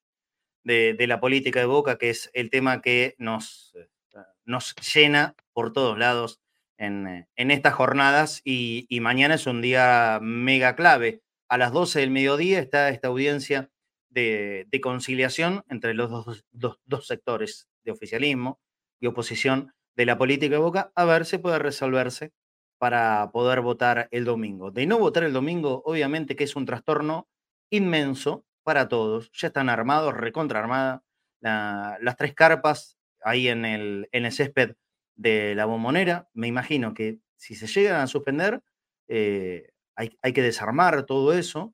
Si bien Boca eh, no tiene partido hasta, hasta fines de enero, eh, yo no sé cuánto tiempo más puede estar cubierto el, el campo de juego. Por supuesto que, que va a requerir de un- una refacción importante, porque va a ser pisoteado. Bueno, va a quedar como si fuese un día, un día de recital, como si fuese un recital, eso, ¿no? Va a haber, que hacerle seguramente algún trabajo fuerte, pero el tema es que si, si se extiende en el tiempo, ¿cuánto más, cuánto más eh, podrá aguantar el césped de la bombonera las, las carpas armadas ahí? ¿Viste? Son problemas o problemones aledaños a, la postergación de las fechas de las elecciones. Todo, todo es plata y todo hay que, hay que ponerlo dentro de, del análisis de esto que está pasando, lamentablemente. Bueno, Nico, eh, equipo en, en licencia hasta el 27 de diciembre, no hay novedades, no hay, na- no hay nada que se pueda comentar respecto del DT. Muchachos, de un lado está claro, dijeron Palermo, y, y del otro Riquelme no, no- no dio indicio. Son todas especulaciones. Muchas En veces creo Platense que se preparan por cualquier cosa, esto sí lo por gente que conozco de Platense, se preparan con nombres de entrenador que no van a decir en caso de que ocurra que, que Claro, Martín Palermo claro. se transforme en entrenador de Boca. Y como novedades de algunos de los nombres que se han tirado, eh, No va a firmar con Toluca. Mm. Tenía todo Me encantaría, me, me encantaría. Me, en- bueno, me encantaría. Me gustaría. Va- Vamos a, tener a Pancho, vamos a tener a Pancho en un modo. No, loco, bueno, pletórico. pletórico, Pancho. Eh, Pero, pero a, no, son a mí me gustaría. rumores, nada A mí me gustaría Milito como, como técnico Boca. Creo que hoy por hoy es, eh, si no el, el técnico más capacitado que, que ha pasado por el fútbol argentino en los últimos tiempos. Si, si bien no ganó, lo cual no es un detalle menor, ganar es importante, eh, pero tampoco es, ne- es ninguna seguridad. eh, tampoco tuvo la posibilidad en este último, digamos, en el último lustro, eh, de dirigir un equipo grande, grande. Sí había sido técnico, y creo no equivocarme alguna vez de Independiente. ¿Fue técnico de Independiente, Milito? Estoy- de Sí, fue técnico Independiente. de te- Milito. bueno, pero era muy en. Independiente, Estudiantes y Argentinos Juniors. Ah, bueno, También dirigió bueno. en Chile. En Argentinos hizo un muy buen laburo, muy buen laburo. Realmente Argentino jugaba bien, tenía, tenía una forma, tenía identidad. Vos sabías que Argentino jugaba eh, de tal manera. Eh, Eso a mí me gustaría volver a ver en Boca. Un, equipo que me dé seguridades. Y, después jugás mejor, jugás peor, eh, cometés errores. eh, se supone que Boca, en, en cuanto a lo individual, da un salto de calidad a cualquier otro o la mayoría de los equipos del fútbol argentino. Por eso, a mí particularmente me gustaría, Milito, que tenga la, la experiencia como técnico Boca. Es gusto personal, ¿eh? No estoy dando ninguna información porque no tengo ni jota de eso, nada. Ya tiraron, entre otros, Peckerman, Gareca, eh, bueno, Milito, Guillermo, eh, ayúdame, ¿qué otro más? Eh. Bueno, se mencionó también a, a Bianchi, déjenlo descansar, por favor. Bianchi. Bianchi, el que ganó la Copa Sudamericana. Eduardo Domínguez, Diego Martínez, Diego Martínez Domínguez, el, el que ganó la Copa Sudamericana, y- Subeldía. Ansal, eh, Subeldía. No, no, no, no, Ansal Subeldía, no, Subeldía. Subeldía, Eh, que renovó, así que no. bueno, ya estamos llegando a a 10 nombres. Eh, nadie sabe. Y Cuca, no. A ver, Cuca también dijeron, cuando- dijeron el, el técnico de Palmeira, ya voy 11. ¿Cómo se llama? Ferreira. Eh, A ver, Ferreira, Escolari en su momento. 12. Muchacho. Sí, no, no. A ver, yo a mí cuando siempre me hacen la pregunta de quién tiene que ser el técnico de Boca, eh, yo lo que respondo es el que haga ganar a Boca. Ah, bueno, algo- pero uno puede tener No, gusto. pero me refiero, no, Yo declaro, no tengo- declaro no públicamente tengo mi, mi gusto por Milito. A mí, a mí me gustaría, Milito, que, que pueda tener su, su oportunidad en Boca. A mí, nada más. Pero A mí me encanta. nadie vaya a creer que esto es información, ¿eh? Nada, cero. No, es que sorpresas. A ver, la vida siempre te da sorpresas en cuanto a, a- los técnicos.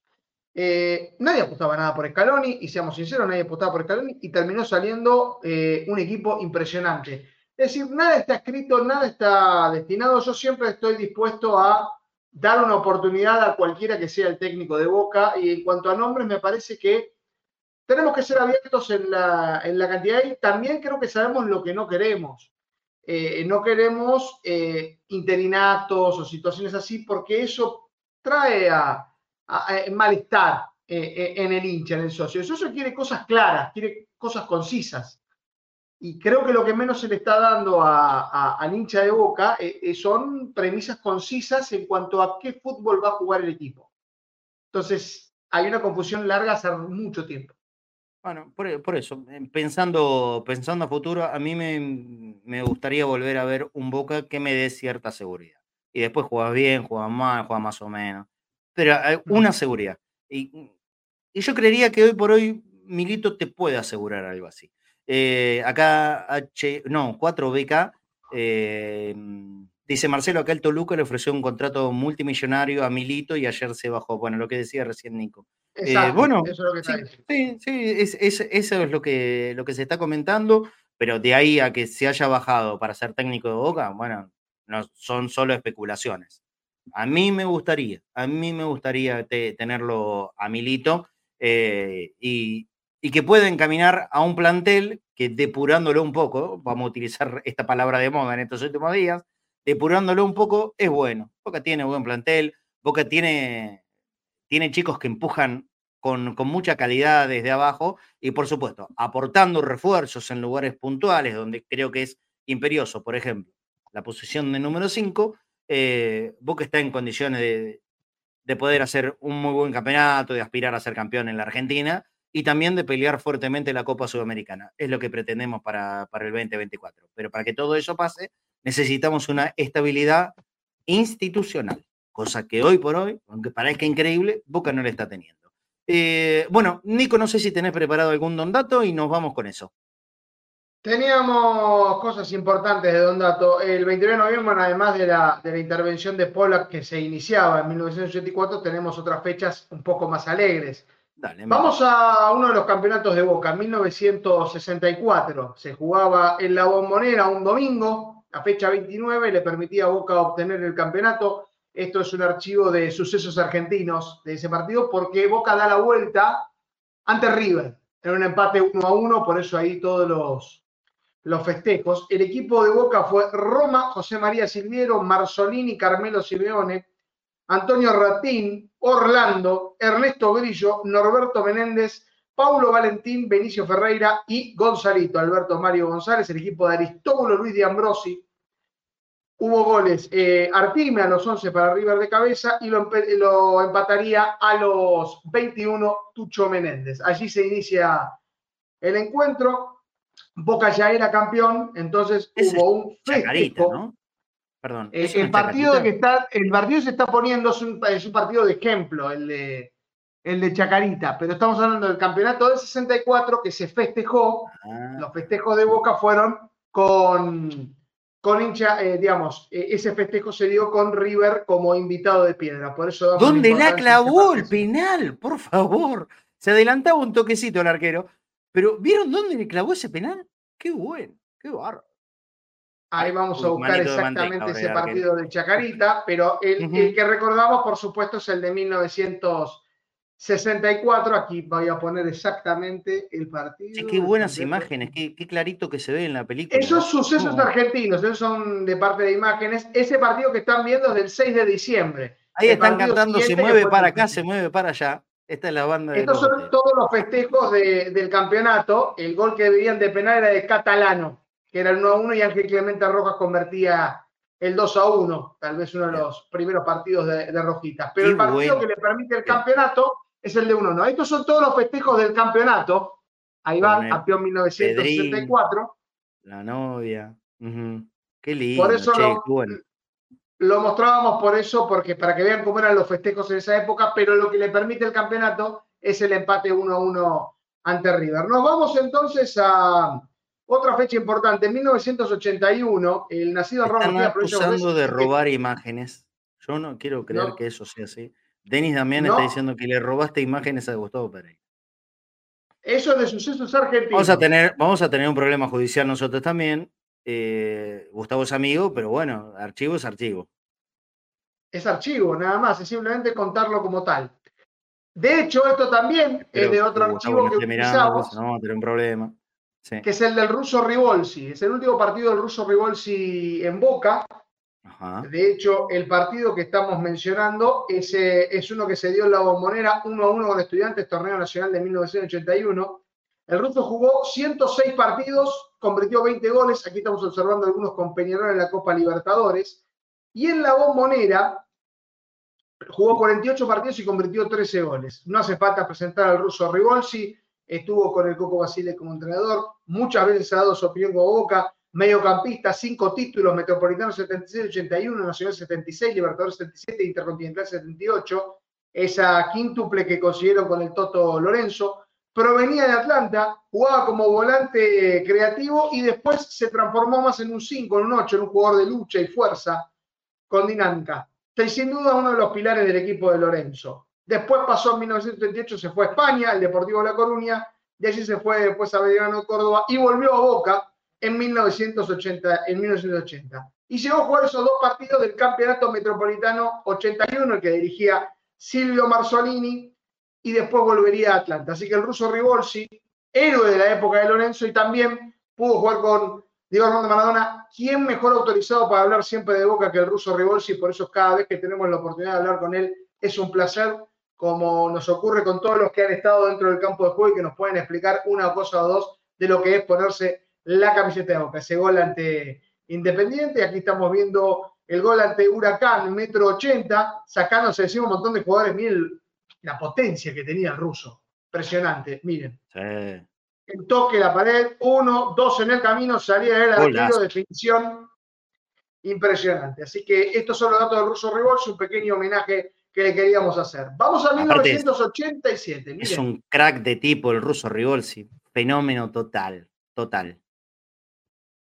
Vamos a uno de tus ídolos, Marce. 1987, el nacido en Wilde, provincia de Buenos Aires, Claudio Daniel Dijkstra. Jugaba su último partido en Boca. Cinco goles con Boca, 77 partidos jugados. Surgido de las divisiones inferiores, llegó a jugar 30 partidos en la bombonera. Si uno tiene que observar cada uno de sus goles, aquí vamos a, a ver si podemos ver la señalado, le convirtió a Atlanta en el 5 a 0, le convirtió a Independiente en un 2 a 1 ganó Boca, le convirtió a Vélez 3 a 2, eso fue en el Monumental, y le convirtió a Altos Hornos Zapla en un 3 a 1. Esos son los goles que convirtió y finalmente en el 87 con el Instituto de Córdoba en 2 a 2. Da la lamentable casualidad que Dijkstra nunca pudo convertir goles en la bombonera. Recordemos, ya hablamos de la intervención, la época ¿En serio? 85. No pudo convertir goles en la bombonera, Dijkstra. Porque la No única vez tenía que lo hizo local, acá tenemos el gol ante Independiente, 2 a 1 ese partido, que fue expulsado Dijkstra, ese partido. Convierte el gol el que abre el 1 a 0 y se va expulsado eh, al minuto del segundo tiempo. Eh, y de todas maneras, Boca con uno menos aguantaría. Ahí está el gol de Dijkstra, que estamos observando, uno de los tantos goles que convertía. Habíamos mostrado el de Atlanta también, pero vamos a pasar a otro momento porque si no lo hacemos muy largo. Vamos con uno más entonces.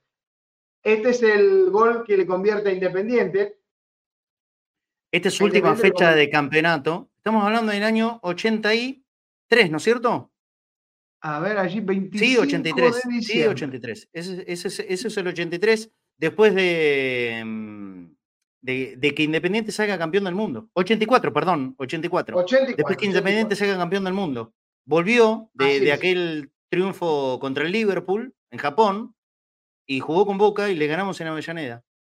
Este es el gol del 3 a 2 a Vélez, se jugó en el Monumental, una de las veces que Boca salió, abrió también el marcador de ayer a las 36 y Boca lo iba ganando 3 a 0, terminaría sufriendo 3 a 2, pero lo terminó ganando el equipo que dirigía Di Stefano en ese momento.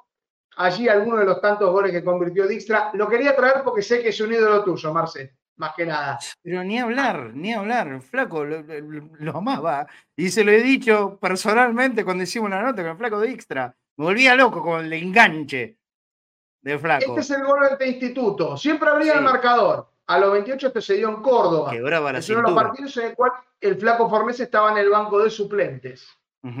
Este sería el último gol que convertiría Dijkstra con la camiseta de Boca. Aquí mostramos los cinco goles de- del flaco Dijkstra, de Claudio Dijkstra, para, para señalarlo. Vamos a las fechas importantes, Marce, Diga. porque se dan dos fechas muy, se dan dos títulos muy queridos para Boca. 1989, Supercopa, Uh, cancha de Independiente. Me vuelvo loco. Este, según siempre me dicen en todos los grupos, es el, el más gritado por todo lo, de todos los 80. Olvidá, olvidá. Eh, la tajada Artime. Y Yo, viene cre- el yo creo que, mira, yo creo que la liguilla contra Newells es más festejada que esta.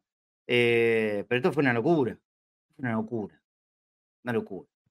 Blas Armando Junta, convirtiendo el penal 5 a 3, le permite a Boca ganar la Copa Sudamericana, que el buzo de Navarro Montoya a raya, que parecía un preso.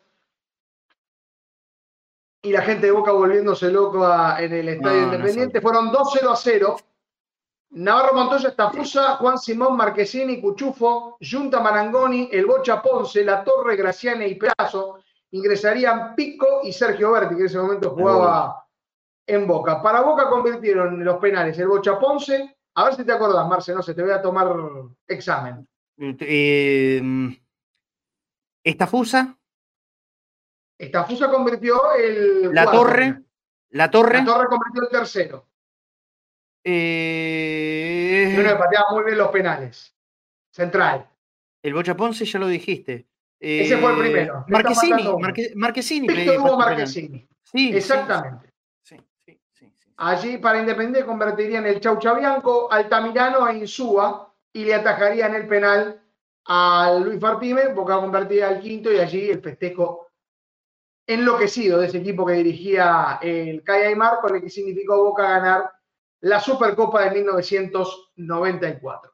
Ujú. Mismo rival, pero en 1998, primer título de la época de Carlos Bianchi. Se dio el ¿No te 29 de noviembre de 1998, fecha 17, se jugaba en la bombonera. El equipo totalmente de memoria, con la excepción de Guillermo Sechelotto, Córdoba, Ibarra, Bermúdez, Samuel Arrobarrena, Basualdo, Serna, Caña, Riquelme, Adrián Guillermo y Martín Palermo ingresarían el Turbina Navas, el Leche La Paglia y Guillermo Barros Echelotto, ese partido ante Independiente, a Boca le alcanzaba con el empate nada más. Hablando de épocas gloriosas. Farid Mondragón tapándole el gol. Ahí estoy tratando de dilucidar de quién es, porque no- justo no puedo terminar. Ahí creo que el que remató fue Riquelme en primera instancia, después no me acuerdo quién fue el que lo El rebote Palermo. llevó. Aquí la Este es tiene Adrián Guillermo. Escobillón, enganchando a jugadores, lo que jugó esos partidos parecía que iba a durar para siempre el Escobillón. Había entrado impresionante. El remate, que se va por arriba del travesaño, la locura que había. Marce, yo este momento tenemos que ponerlo para los que somos noventosos. A Boca lo habíamos visto campeón únicamente en el 92. Claro. Para nosotros era una quimera ver a Boca campeón en esa época. ¿Y de Allí qué el forma? por- Invicto. con el- Ah, impresionante. Después se mantendría el invicto, pero para el hincha de Boca, yo en ese momento tenía 14 años, la primaria Atento no a había todo el mundo, fácil. no se vaya nadie, no se vaya nadie porque sigue el programa. En Riquelme, tres minutos, en tres minutos tenemos un invitado importante. excelente. Importante. Entonces ahí Dale. seguimos. Dale. Vamos estirando entonces mientras tanto las imágenes de, de un partido que fue 0 a 0. Boca hizo todo para convertir el gol. Ahí el del Turbina Navas. ¡Ay, lo que te devoraste, Fernandito! Impresionante, la verdad que en ese sentido, eh, la verdad que allí ya todo el mundo sabía que Boca iba a ser campeón, era, era una cuestión de tiempo Sí. nada más. Mirá, Estaban dos fechas ya. Boca la tenía y estaba Oscar Córdoba, por supuesto. Vamos a recordar los que pertenecían a ese plantel. El que más jugó fue Martín, eh, Martín Palermo, Caña, Riquelme y Córdoba, que jugaron los 19 partidos. Palermo convirtió 20 goles. En 19 fechas convirtió 20 goles. Lo repito para que lo sepan. 20 goles en 19 partidos. Bestia. Cuatro goles Caña, tres goles Riquelme, tres goles el Pepe Basualdo, dos Arrobarrena, uno Walter Samuel, cinco Guillermo Orce Cheloto, tres convirtió el Turbina Navas, uno el Chipi Barijo, uno convirtió el Chaco Jiménez y Fernando Ortiz. 24 jugadores utilizados. Eh, todos los partidos jugaron Palermo, Caña, Riquelme y Córdoba. Salvo uno jugaron todos Arrobarrena y Serna con 18, 17 Samuel, 16 Basualdo y Bermúdez, 14 Guillermo Cheloto, 13 Ibarra, solo para mencionarles los titulares de, de, ese plantel que terminó invicto y tendría dos partidos más, el 1 a 1 con Lanús y la victoria ante Unión de Santa Fe 3 a 1 en la bombonera, sí, ya sí, celebrando. Equipo inolvidable y siempre digo lo mismo, bastante bajado el precio de ese eh, conjunto de Carlos Bianchi que era una máquina de ganar. Ganó, pero arrasando. Torneo del 98, torneo del 99, es el que tiene el récord en la historia del fútbol argentino. 40 invictos, sumando por supuesto los 5 de Carlos María García Cambón. Y, y, se habla poco, se lo reconoce poco al para mí último gran, gran, gran equipo en serio que hubo en el fútbol argentino. Gran equipo con continuidad. ¿Se entiende lo que digo? Se lo reconoce demasiado poco. Vamos a presentar y saludar a, a una persona que es y ha sido muy importante en la historia de Boca, y justamente Nico Tedeschini, hoy, hoy estamos hablando de un tema que, que no se tiene que acercar ni, pero, ni por las tapas a lo que fue ese durísimo momento de Boca, que hoy casualmente, yo no lo sabía, vos Nico, nos acabas de informar que se cumplen años de la intervención de Boca en el año 1984. Lo saludamos y le damos la bienvenida al señor Federico Polak. Hola Federico, ¿cómo anda? Bienvenido. Gracias por atendernos aquí en Cadena Ceneice. ¿Qué tal? ¿Cómo están? Perdónenme que los entienda por WhatsApp. Por, no pasa nada. Porque no, no pude entrar a la Mac, no me dejó entrar. No eh, pasa nada. Y además me recuerdan ustedes que hoy, hoy es 29 de noviembre. Sí, 29 de noviembre del 84 fue cuando inició su intervención, Federico. Exactamente, se cumplen 39 años. Sí. Ha pasado mucho tiempo. Eh, miren cómo, cómo se va, que se van uniendo los temas, ¿no? Eh, yo le quiero, que, quiero preguntarle a usted y que nos cuente un poquito, brevemente, eh, ¿cómo llega a ser el interventor del club y por qué? Boca, ¿cómo estaba para que sea necesaria una intervención? Bueno, en realidad la intervención la pidió el club. Uh -huh. Boca estaba muy mal, no, nunca estuvo peor. Venía de arrastre con una situación que había empezado en el 81 con la compra de Maradona o la compra entre comillas, porque porque fue como un préstamo y eso lo, lo llevó a una situación económica muy mala. Eh, en el 83, por ejemplo, hubo ocho meses sin que los jugadores cobraran el sueldo, eh, hasta que vino la elección que, elegí, que eligió a Corigliano. Y, y allí hubo una, no solo un problema institucional muy grande, sino una gran ruptura dirigencial, había peleas entre dirigentes, la cancha se estaba cayendo, estaba apuntalada, estaba suspendida además por la muerte de un hincha, eh, los jugadores estaban en, en, conflicto, estaba tomada la candela, estaba tomado el estadio por los empleados, no se podía más y Boca pidió la intervención. Eh, infortunadamente en el vestuario de River, en un partido que había perdido Boca 4 a 1, y ahí sacaron un comunicado que después ratificaban la Secretaría de Deportes, y cuando ya la Secretaría de Deportes, que había monitoreado ese tema de Boca tan importante, tenía que designar al interventor, y tenía seguramente uno, eh, le tocaba firmar al ministro de Educación y Justicia, con quien habíamos trabajado profesionalmente muchas veces juntos, yo era el jefe de asesores, y nombró, cuando uno nombra a una persona, nombra a alguien de confianza. Claro. Y tuvo, yo creo que hubo una fortuna ahí, porque nombró un abogado que sabía de, de concursos, sabía de quiebras, sabía de sociedades, y mi paso en boca, tan grato para mí, a pesar de las dificultades, fue un, un, un trabajo eh, que hice más como abogado que como dirigente de fútbol, que tal vez la única parte dirigencial política que hice fue conseguir armar una lista única para las elecciones, pero lo demás fue un trabajo de abogado. Eh, la verdad, eh, con lo que acaba de detallar. Sí, Federico. Agrego que ese Boca no tenía nada que ver con este.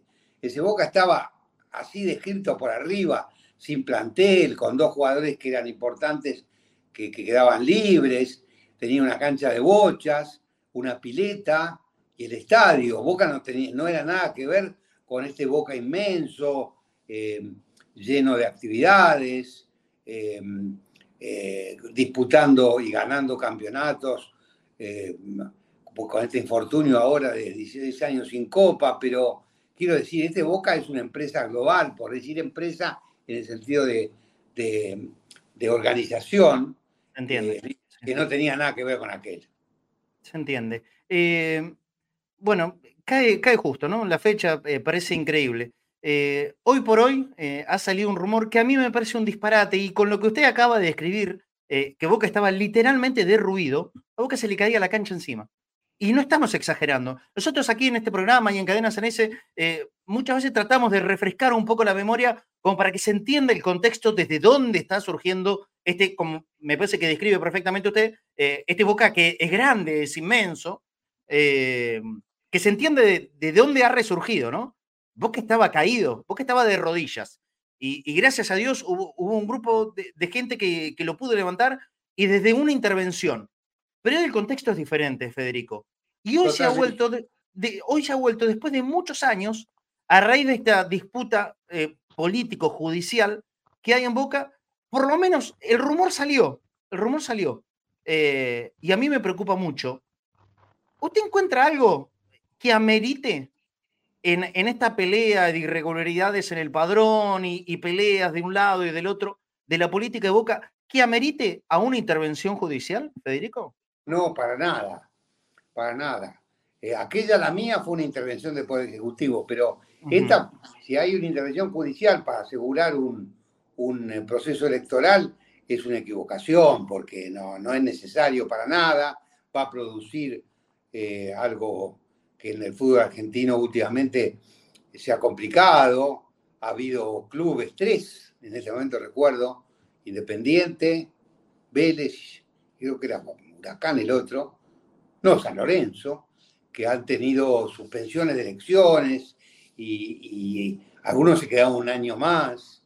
No, eso no amerita para nada, esto se tiene que resolver o en la audiencia de conciliación mañana o con una resolución judicial que diga se vota como se hizo en el 2019, porque esto que está sucediendo hoy es un espejo invertido de lo que pasó en el 2019, que significaba, si perdía la, lista de Gibaudo, el fin del macrismo, como sucedió, y ahora significaría la vuelta del macrismo si gana Ibarra, pero eh, ahí también hubo un problema de masivamente hubo una incorporación de socios adherentes mucho más que ahora, eh, 53.000 nada menos, o 51.000, no me puedo confundir, eh, y nadie protestó, la gente votó.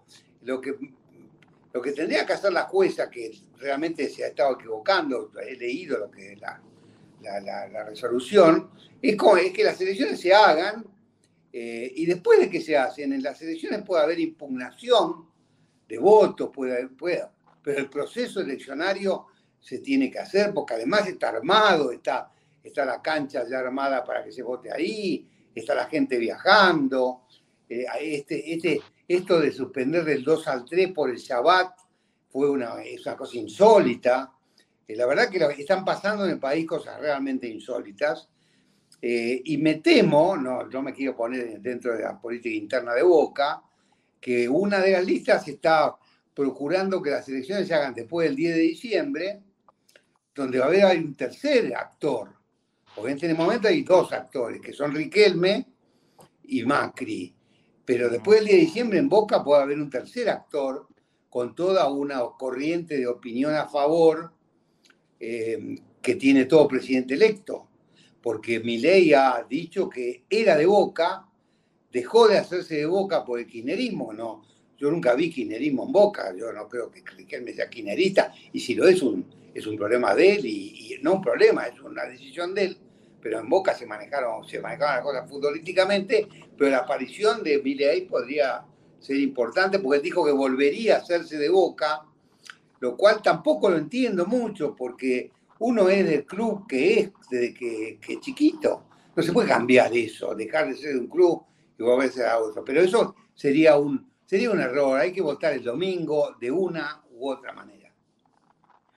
Está claro, la verdad que, em, y aclararlo, creo que usted nunca lo ocultó, usted eh, fue interventor de Boca, ayudó mucho para salir de esa situación, por ejemplo, para salvar la bombonera, eh, que estuvo a punto de ser rematada, ya se contó muchas veces la historia y, es largo, eh, pero usted siendo hincha de Racing, ¿no es cierto? Eso vino, eso favoreció mucho, ¿eh? porque ¿Ah, era tan mala la situación que si había un hincha de boca al frente, por ahí le, lo podía la pasión. Y a mí me parece que de casualidad las cosas salieron al hilo. El tema y Gareca salió muy bien porque yo no era hincha de boca, sino era muy difícil. Nunca se habían vendido jugadores de un club al otro de esa manera. Y menos, eh, eh ¿cómo se todo eso? Sí. Eh, sí, y además eh, después un hincha de Racing vendiendo los palcos y las plateas del 85 a, los socios de Boca, cuando sabían que, que, no se podían usar porque la cancha estaba suspendida, era un, llamado más fácil. Yo creo que el hecho de que yo no era hincha de Boca, ahora estoy vinculado afectivamente a Boca, eh, muchísimo, pero la pasión no la cambio. Es como la película de Campanella, aquella, ¿no? El secreto de tus ojos. Uno eso no lo cambia. Yo quiero que Boca gane todos los partidos, salvo cuando juega con Racing. Esto es así, sin duda. Eh, Pero... Y bueno, eh, eh, yo, creo que usted tiene, tiene que saberlo que, que tiene guardado un, espacio importante en la historia de nuestro club, a pesar de no ser de Boca. Sin duda. No, sí, que estaba muy olvidado y que después lo recuperó Barsky una vez que lo dijo y eso me, me hizo escribir un libro y el libro trascendió, es un libro que está hace cuatro años en las librerías. Que, Se llama Armando Macri. Fervorosamente, fervorosamente lo recomiendo. Búsquenlo, busquen el libro de Federico Pollack, Armando Macri, pero fervorosamente lo recomiendo. ¿eh? Le agradezco mucho, creo que tiene más lectores que compradores, por lo menos las liquidaciones de regalías así lo reflejan, pero siempre pasa eso. Pero ahora estoy escribiendo otro libro que me está costando más porque en ese libro puse más pasión para escribirlo y este me cuesta más que se llama Grondona.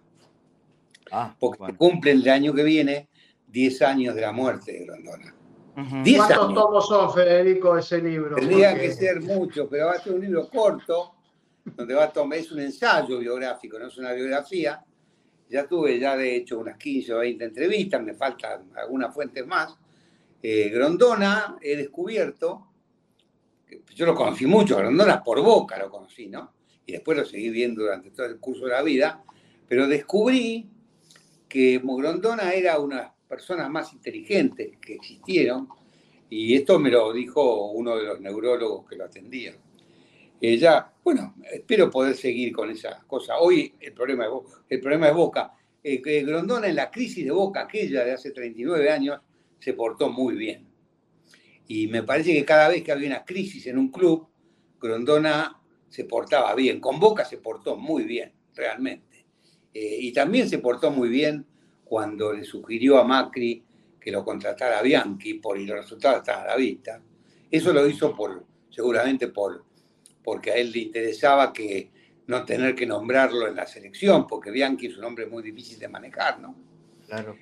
Eh, y eso le salvó, lo salvó a, eh, creo que, bueno, el mandato de Macri que terminaba ese año, en el 98, venía sin ninguna conquista.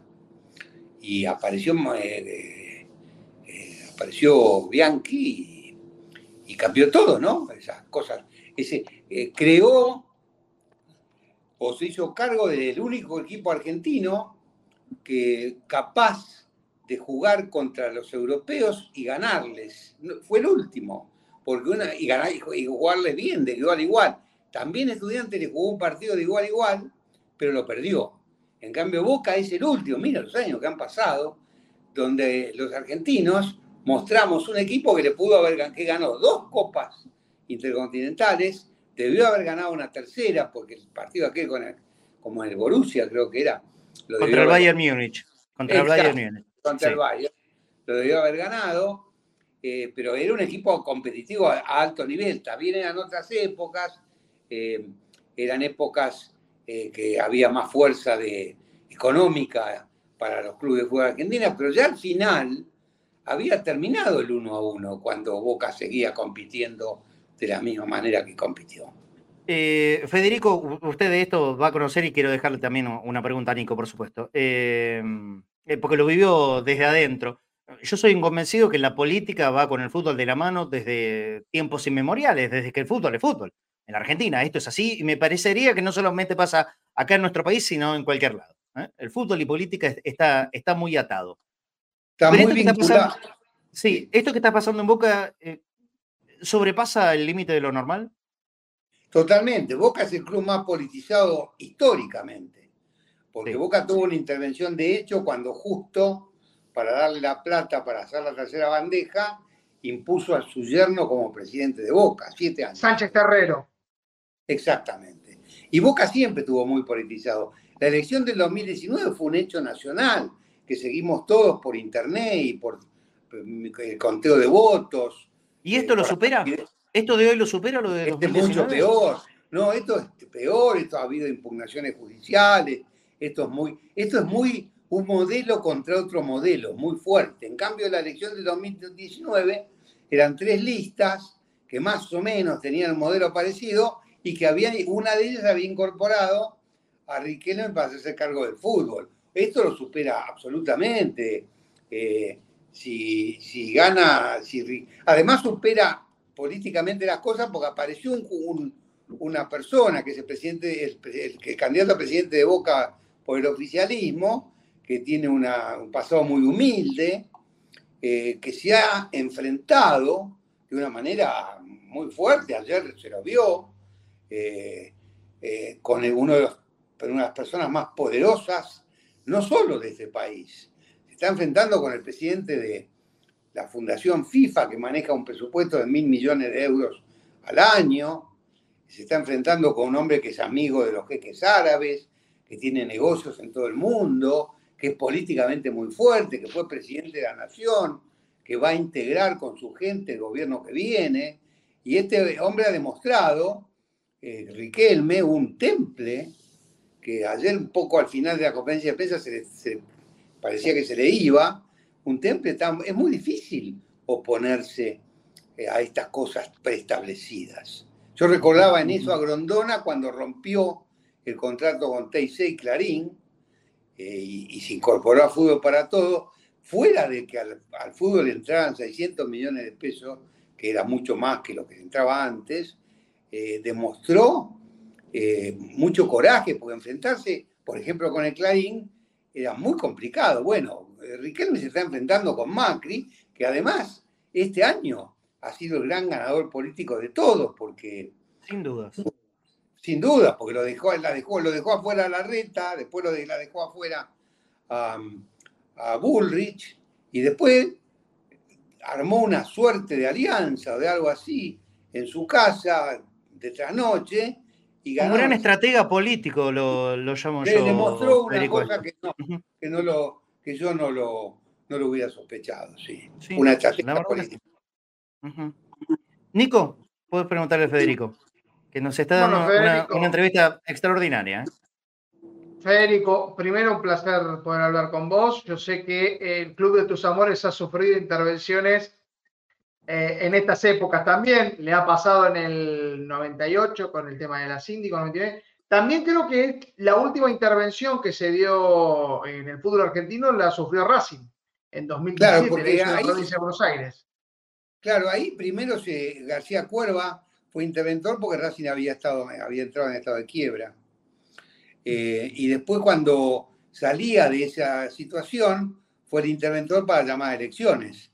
Eh, pero Racing estuvo gerenciado. Racing fue durante varios años esto que, a lo que se opone Riquelme, porque el gerenciamiento es una suerte de privatización encubierta. Tanto es así que Marín, eh, cuando hablaba de Racing, lo llamaba la empresa. Sí. Eh, es así. Y, la intervención es muy dura, porque la no participación de los socios eh, en la vida del club, de cualquier club, de Boca o de, o de cualquier club menor y clubes del interior, el socio es, Y además en la, en la Argentina, por su idiosincrasia cultural, el club es de los socios, aunque se hagan negocios. Y uno dice, bueno, en un club como el Boca hay muchos negocios para hacer, pero se pueden hacer a favor de Boca, que es lo que corresponde, o se pueden hacer a favor de los que conducen o de los que son los dueños. Y esto es lo que está en juego acá hoy. Eh, porque además toda la gente que ayer victoriaba a Riquelme, muchos eran hinchas y muchos no deben ser socios. Eso no, el, el hecho ese significaba que la gente se acercó. No sé si hubiera pasado en un club, eh, en otro club. No sé si, no quiero hablar contra River, pero creo que no hubiera pasado en River.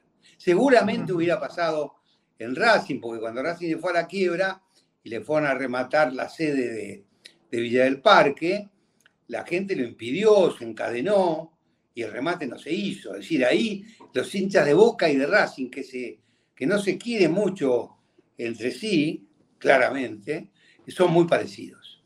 Son muy parecidos. Por eso mi pregunta con respecto, ¿cuáles son los pasos que se tienen que dar para que ocurriera una intervención de Boca, en caso de que esto se ocurra el 20 de diciembre, en caso de que no se pongan de acuerdo en una fecha electoral y se siga cuestionando el, eh, el padrón de socios que puede estar permitido Boca? ¿Cuáles son los pasos que se, que se podrían dar y cómo Boca puede evitar una situación de este tipo?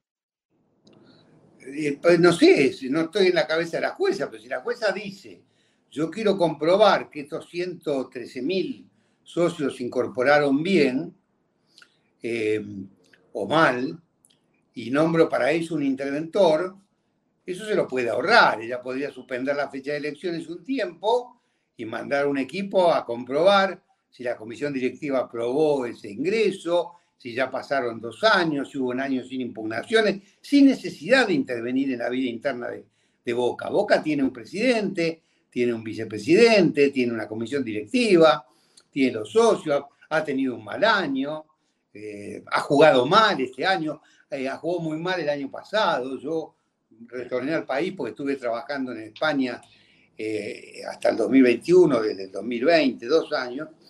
Retorné y vi a, vi el Boca del 22, que no era muy distinto al Boca de ahora, pero ganaba.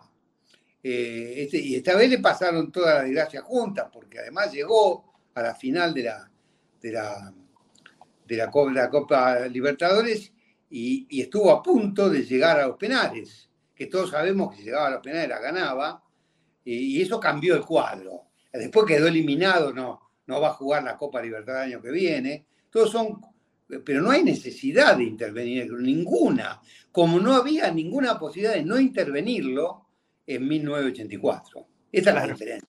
Claro, claro. Los contextos absolutamente diferentes. Para cerrar la entrevista y obviamente agradeciéndole, eh, Federico, eh, yo soy un convencido que todo esto nos hace muy mal.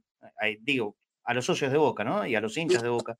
Nos hace muy mal, no, nos está desangrando como club en, una mirada ya no tan imparcial, porque usted, usted lo ha dicho, eh, tomó un cariño por boca. Eh, ¿Ve que esto es, es dañino eh, para la vida interna de nuestro club, esta pelea que pareciera no tener final y que yo sinceramente no soy optimista a que esto, más allá que como salgan las elecciones, termine de alguna buena vez porque se enquistó tanto la pelea y, y la lucha de un lado y del otro en Boca que es muy difícil de salir. Sí, hay una pelea muy clara. Yo me acuerdo que hablé mucho con Beraldi en la elección del 2019, eh, que el dirigente del club en realidad es, son dirigentes de mucho poder económico personal, digamos. Eh, para ser dirigente de un club uno no puede ser un seco, por decirlo de una, no, una forma. No manera. Eh, y, y, ahora, se, esto termine como termine, está muy encuadrado en un tema hasta casi clasista, porque eh, Riquelme representa otra cosa, además de la plata que tenga Riquelme. Y, y, los otros dirigentes que estén a favor o en contra de Riquelme eh, tienen como una especie de, prejuicio eh, con, con, dirigentes que, son, que, eran jugadores y que se juntaron. Y esto va a ser muy difícil de sacarlo, porque los, además va a intervenir la barra en los próximos partidos de Ríos de Boca porque, siempre interviene la barra mal. eh, a mí me parece que le hace mucho daño y el que, el que hizo estas impugnaciones eh, tiene que, no pensó en Boca. La, de eso, la del Shabbat judío, fue una tontería. Eh, esto otro ahora y los argumentos que se dan, dentro de poco el 9 de Qatar va, a pasar a ser un meme. Ah. Y, además la forma de, lo que se llama conflicto de intereses, porque uno descubre de golpe que el presidente de la nación eh, fue el que promovió que Qatar fuera el auspiciante de la camiseta, y esto, estas cosas no se pueden hacer. Y esto va a quedar muy duro, muy duro, eh, muy duro, además con un candidato como Riquelme, que dijo que si ganaba no ganaba por cuatro años, sino que se quedaba entonces se va a complicar. Realmente la vida interna del club se va a complicar, porque yo he visto, yo doy charlas en peñas de boca, en general casi todas son de Ibarra las que he ido, me doy cuenta por la gente, y me parece que hay un, odio, no sé si un odio, pero un, desprecio y una bronca eh, contra lo que significa la figura de Riquelme, antes vicepresidente de Boca, ahora queriendo ser presidente. Eso es lo que a mí me asusta mucho, Federico. Eh, creo que la, palabra que dijo no, no es desacertada. Hoy por hoy estamos viviendo momentos de odio entre hinchas de boca. Y creo que no somos conscientes de lo grave que es eso. De lo grave que es eso. Eh, eh, la simple frase del de, Martín Fierro, ¿no? Si entre hermanos se pelean. Lo devoran lo de afuera. Exactamente. Pongamos la portada, por favor, del libro de Federico Pollack, eh, Armando Macri, que repito, fervientemente lo, recomiendo, lo leí, lo tengo, por supuesto que lo tengo. Este es Federico Pollack, Armando Macri, Memoria del Interventor. Es una persona que tiene una relevancia tan, pero tan significativa en la historia de nuestro club que creo que todos merecen conocerla. Tal vez no es de los grandes nombres. ¿eh? Después de Federico Pollack vino la era de Don Antonio Alegre, pero para que pueda haber habido un alegre en Boca, fue necesario un Federico Pollack. En serio, si pueden, búsquenlo. Ahora le vamos a preguntar a Federico dónde lo pueden conseguir al libro. Eh, porque es, es fundamental conocer la historia. Para saber lo que somos, es necesario conocer cómo fuimos o cómo somos lo que somos. Y esto va desde las épocas de, Armando, de, Alberto J. Armando a Federico Macri y obviamente pasando por toda la época de la intervención de Federico. ¿Dónde pueden conseguir el libro? El libro está en todas las librerías y en Mercado Libre, o sea que lo que pasa es que yo veo algunas veces cuando busco que cada vez vale más ese libro, porque claro, ¿En serio? que hay, eh, eh, los libros son muy caros. Hay una, una versión del libro en ebook, pero mm, que está en Baja Libros y está en, en Amazon, pero acá en Amazon no se, no se puede y creo que Baja Libros, no sé si se puede, es una empresa española, digo porque los libros eh, no de papel son más baratos, ¿no? Claro. Claro, claro. Yo tengo, yo tengo el libro de, Federico Pollack, yo soy de regalar muchos libros acá en, distintos sorteos que hacemos en el programa, pero este no lo regalo ni loco. Así que eh, búsquenlo, búsquenlo a través de, a través de internet y, y lo recomiendo de verdad. Yo combiné, combinamos y le llevo a algún otro, así lo regala. Bueno, bueno, bueno, bienvenido sea, porque eh, la verdad que vale, vale la pena leer y, conocer bien todo, toda nuestra historia, la historia profunda, la que nunca se debe ocultar, ¿eh? La historia se cuenta en lo bueno y en lo malo, si no estás mintiendo. Federico, eh, muy, muy agradecido. En el caso de Boca, la historia es, es la más rica de todas, porque es, es muy inexplicable el fenómeno Boca en la forma que pasa a dominar eh, la historia, digamos, al fútbol, siendo un cuadro de, un barrio genovés, que disputaba la primacía con otro, que también era genovés, y de poco, lo que se transformó Boca a partir del 25. Un gustazo, de verdad, y, muy agradecido. Gracias por haberme llamado. Por favor, por favor, y gracias a usted por lo que hizo Provoca. Gracias a ustedes. Abrazo grande. Federico Polak quien alguna vez fue interventor, en este caso, del Poder Ejecutivo. Ojalá que nunca más, nunca más, porque de ninguna forma este, este contexto de nuestro club amerita a que, a que pase. Resuelvan los temas donde hay que resolverlos. Y tendría que ser entre nosotros. Y en paz. Ojalá que así sea. Nico, cerramos el programa, me parece que de la mejor manera. Sí, la verdad que estos programas que surgen son muy buenos. Además, nos, está siguiendo mucha gente porque está ávida de saber cuáles son las. ¿Qué es lo que va a ocurrir con el Atlético Boca Juniors? Eh, bueno, en base a, información, lo que uno tiene que decir es que va a haber una reunión conciliatoria. Eh, al parecer no se estarían poniendo de acuerdo el día de mañana. Aparentemente, aparentemente, a ver, hay los apoderados de, de cada lado hablaron y, no, a ver, lo previsible, no, no hay forma de ponerse. No se han puesto de acuerdo, obviamente la discusión está en cuál va a ser el padrón definitivo para, para votar, eh, de manera de que si no se llega a un acuerdo es muy probable que las elecciones fijadas o para el sábado 2 de diciembre, para el domingo 3 de diciembre, y me baso al fallo judicial que todavía ponía en duda la fecha, eh, no se van a realizar y se tendría que establecer una nueva fecha que determinaría la justicia. En esto es muy importante saber que el cambio de autoridad de la Inspección General de Justicia que se va a producir el 10 de diciembre es importante tenerlo en cuenta por los dos escenarios. Por la fijación de una nueva fecha o en caso de no ponerse de acuerdo, que se llegue a una intervención, que este sería el caso más extremo, que ninguna de las partes quiere que llegue. Según lo que venimos hablando, ninguna de las dos partes quiere que se llegue a este punto. Pero la posibilidad existe y por eso hablamos con, el eh, hablamos con cuando fue la última intervención de Boca, cuáles fueron los casos de intervención del fútbol argentino y a qué se ha llegado, para tener una idea de todos los sucesos que pueden ocurrir. Lo más probable es que se fije una fecha para elecciones que no va a ser ni el 2 ni el 3 de diciembre. Esto vamos a ver si lo podemos confirmar el día de mañana con, la conciliación. Eso con seguridad, con seguridad. Eh, repito, ojalá, ojalá que sea antes de fin de año, la fecha que elijan, pero que sea antes de fin de año. Si no, a Boca le están haciendo mucho daño. Abrazo grande, Nico.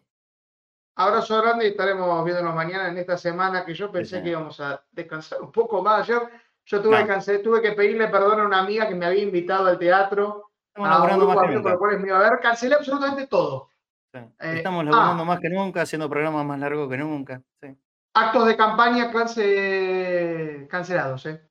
De cierre de campaña de tanto uno como el otro han sido cancelados. Se había, se había anunciado para el miércoles los de Ibarri Macri, se pasaron al jueves, ahora se han cancelado definitivamente. Lo mismo ocurre con los tres actos de cierre de campaña que tenía pensado el oficialismo con Riquelme y Bueno, sí, dentro de tanto guiso feo, ¿no?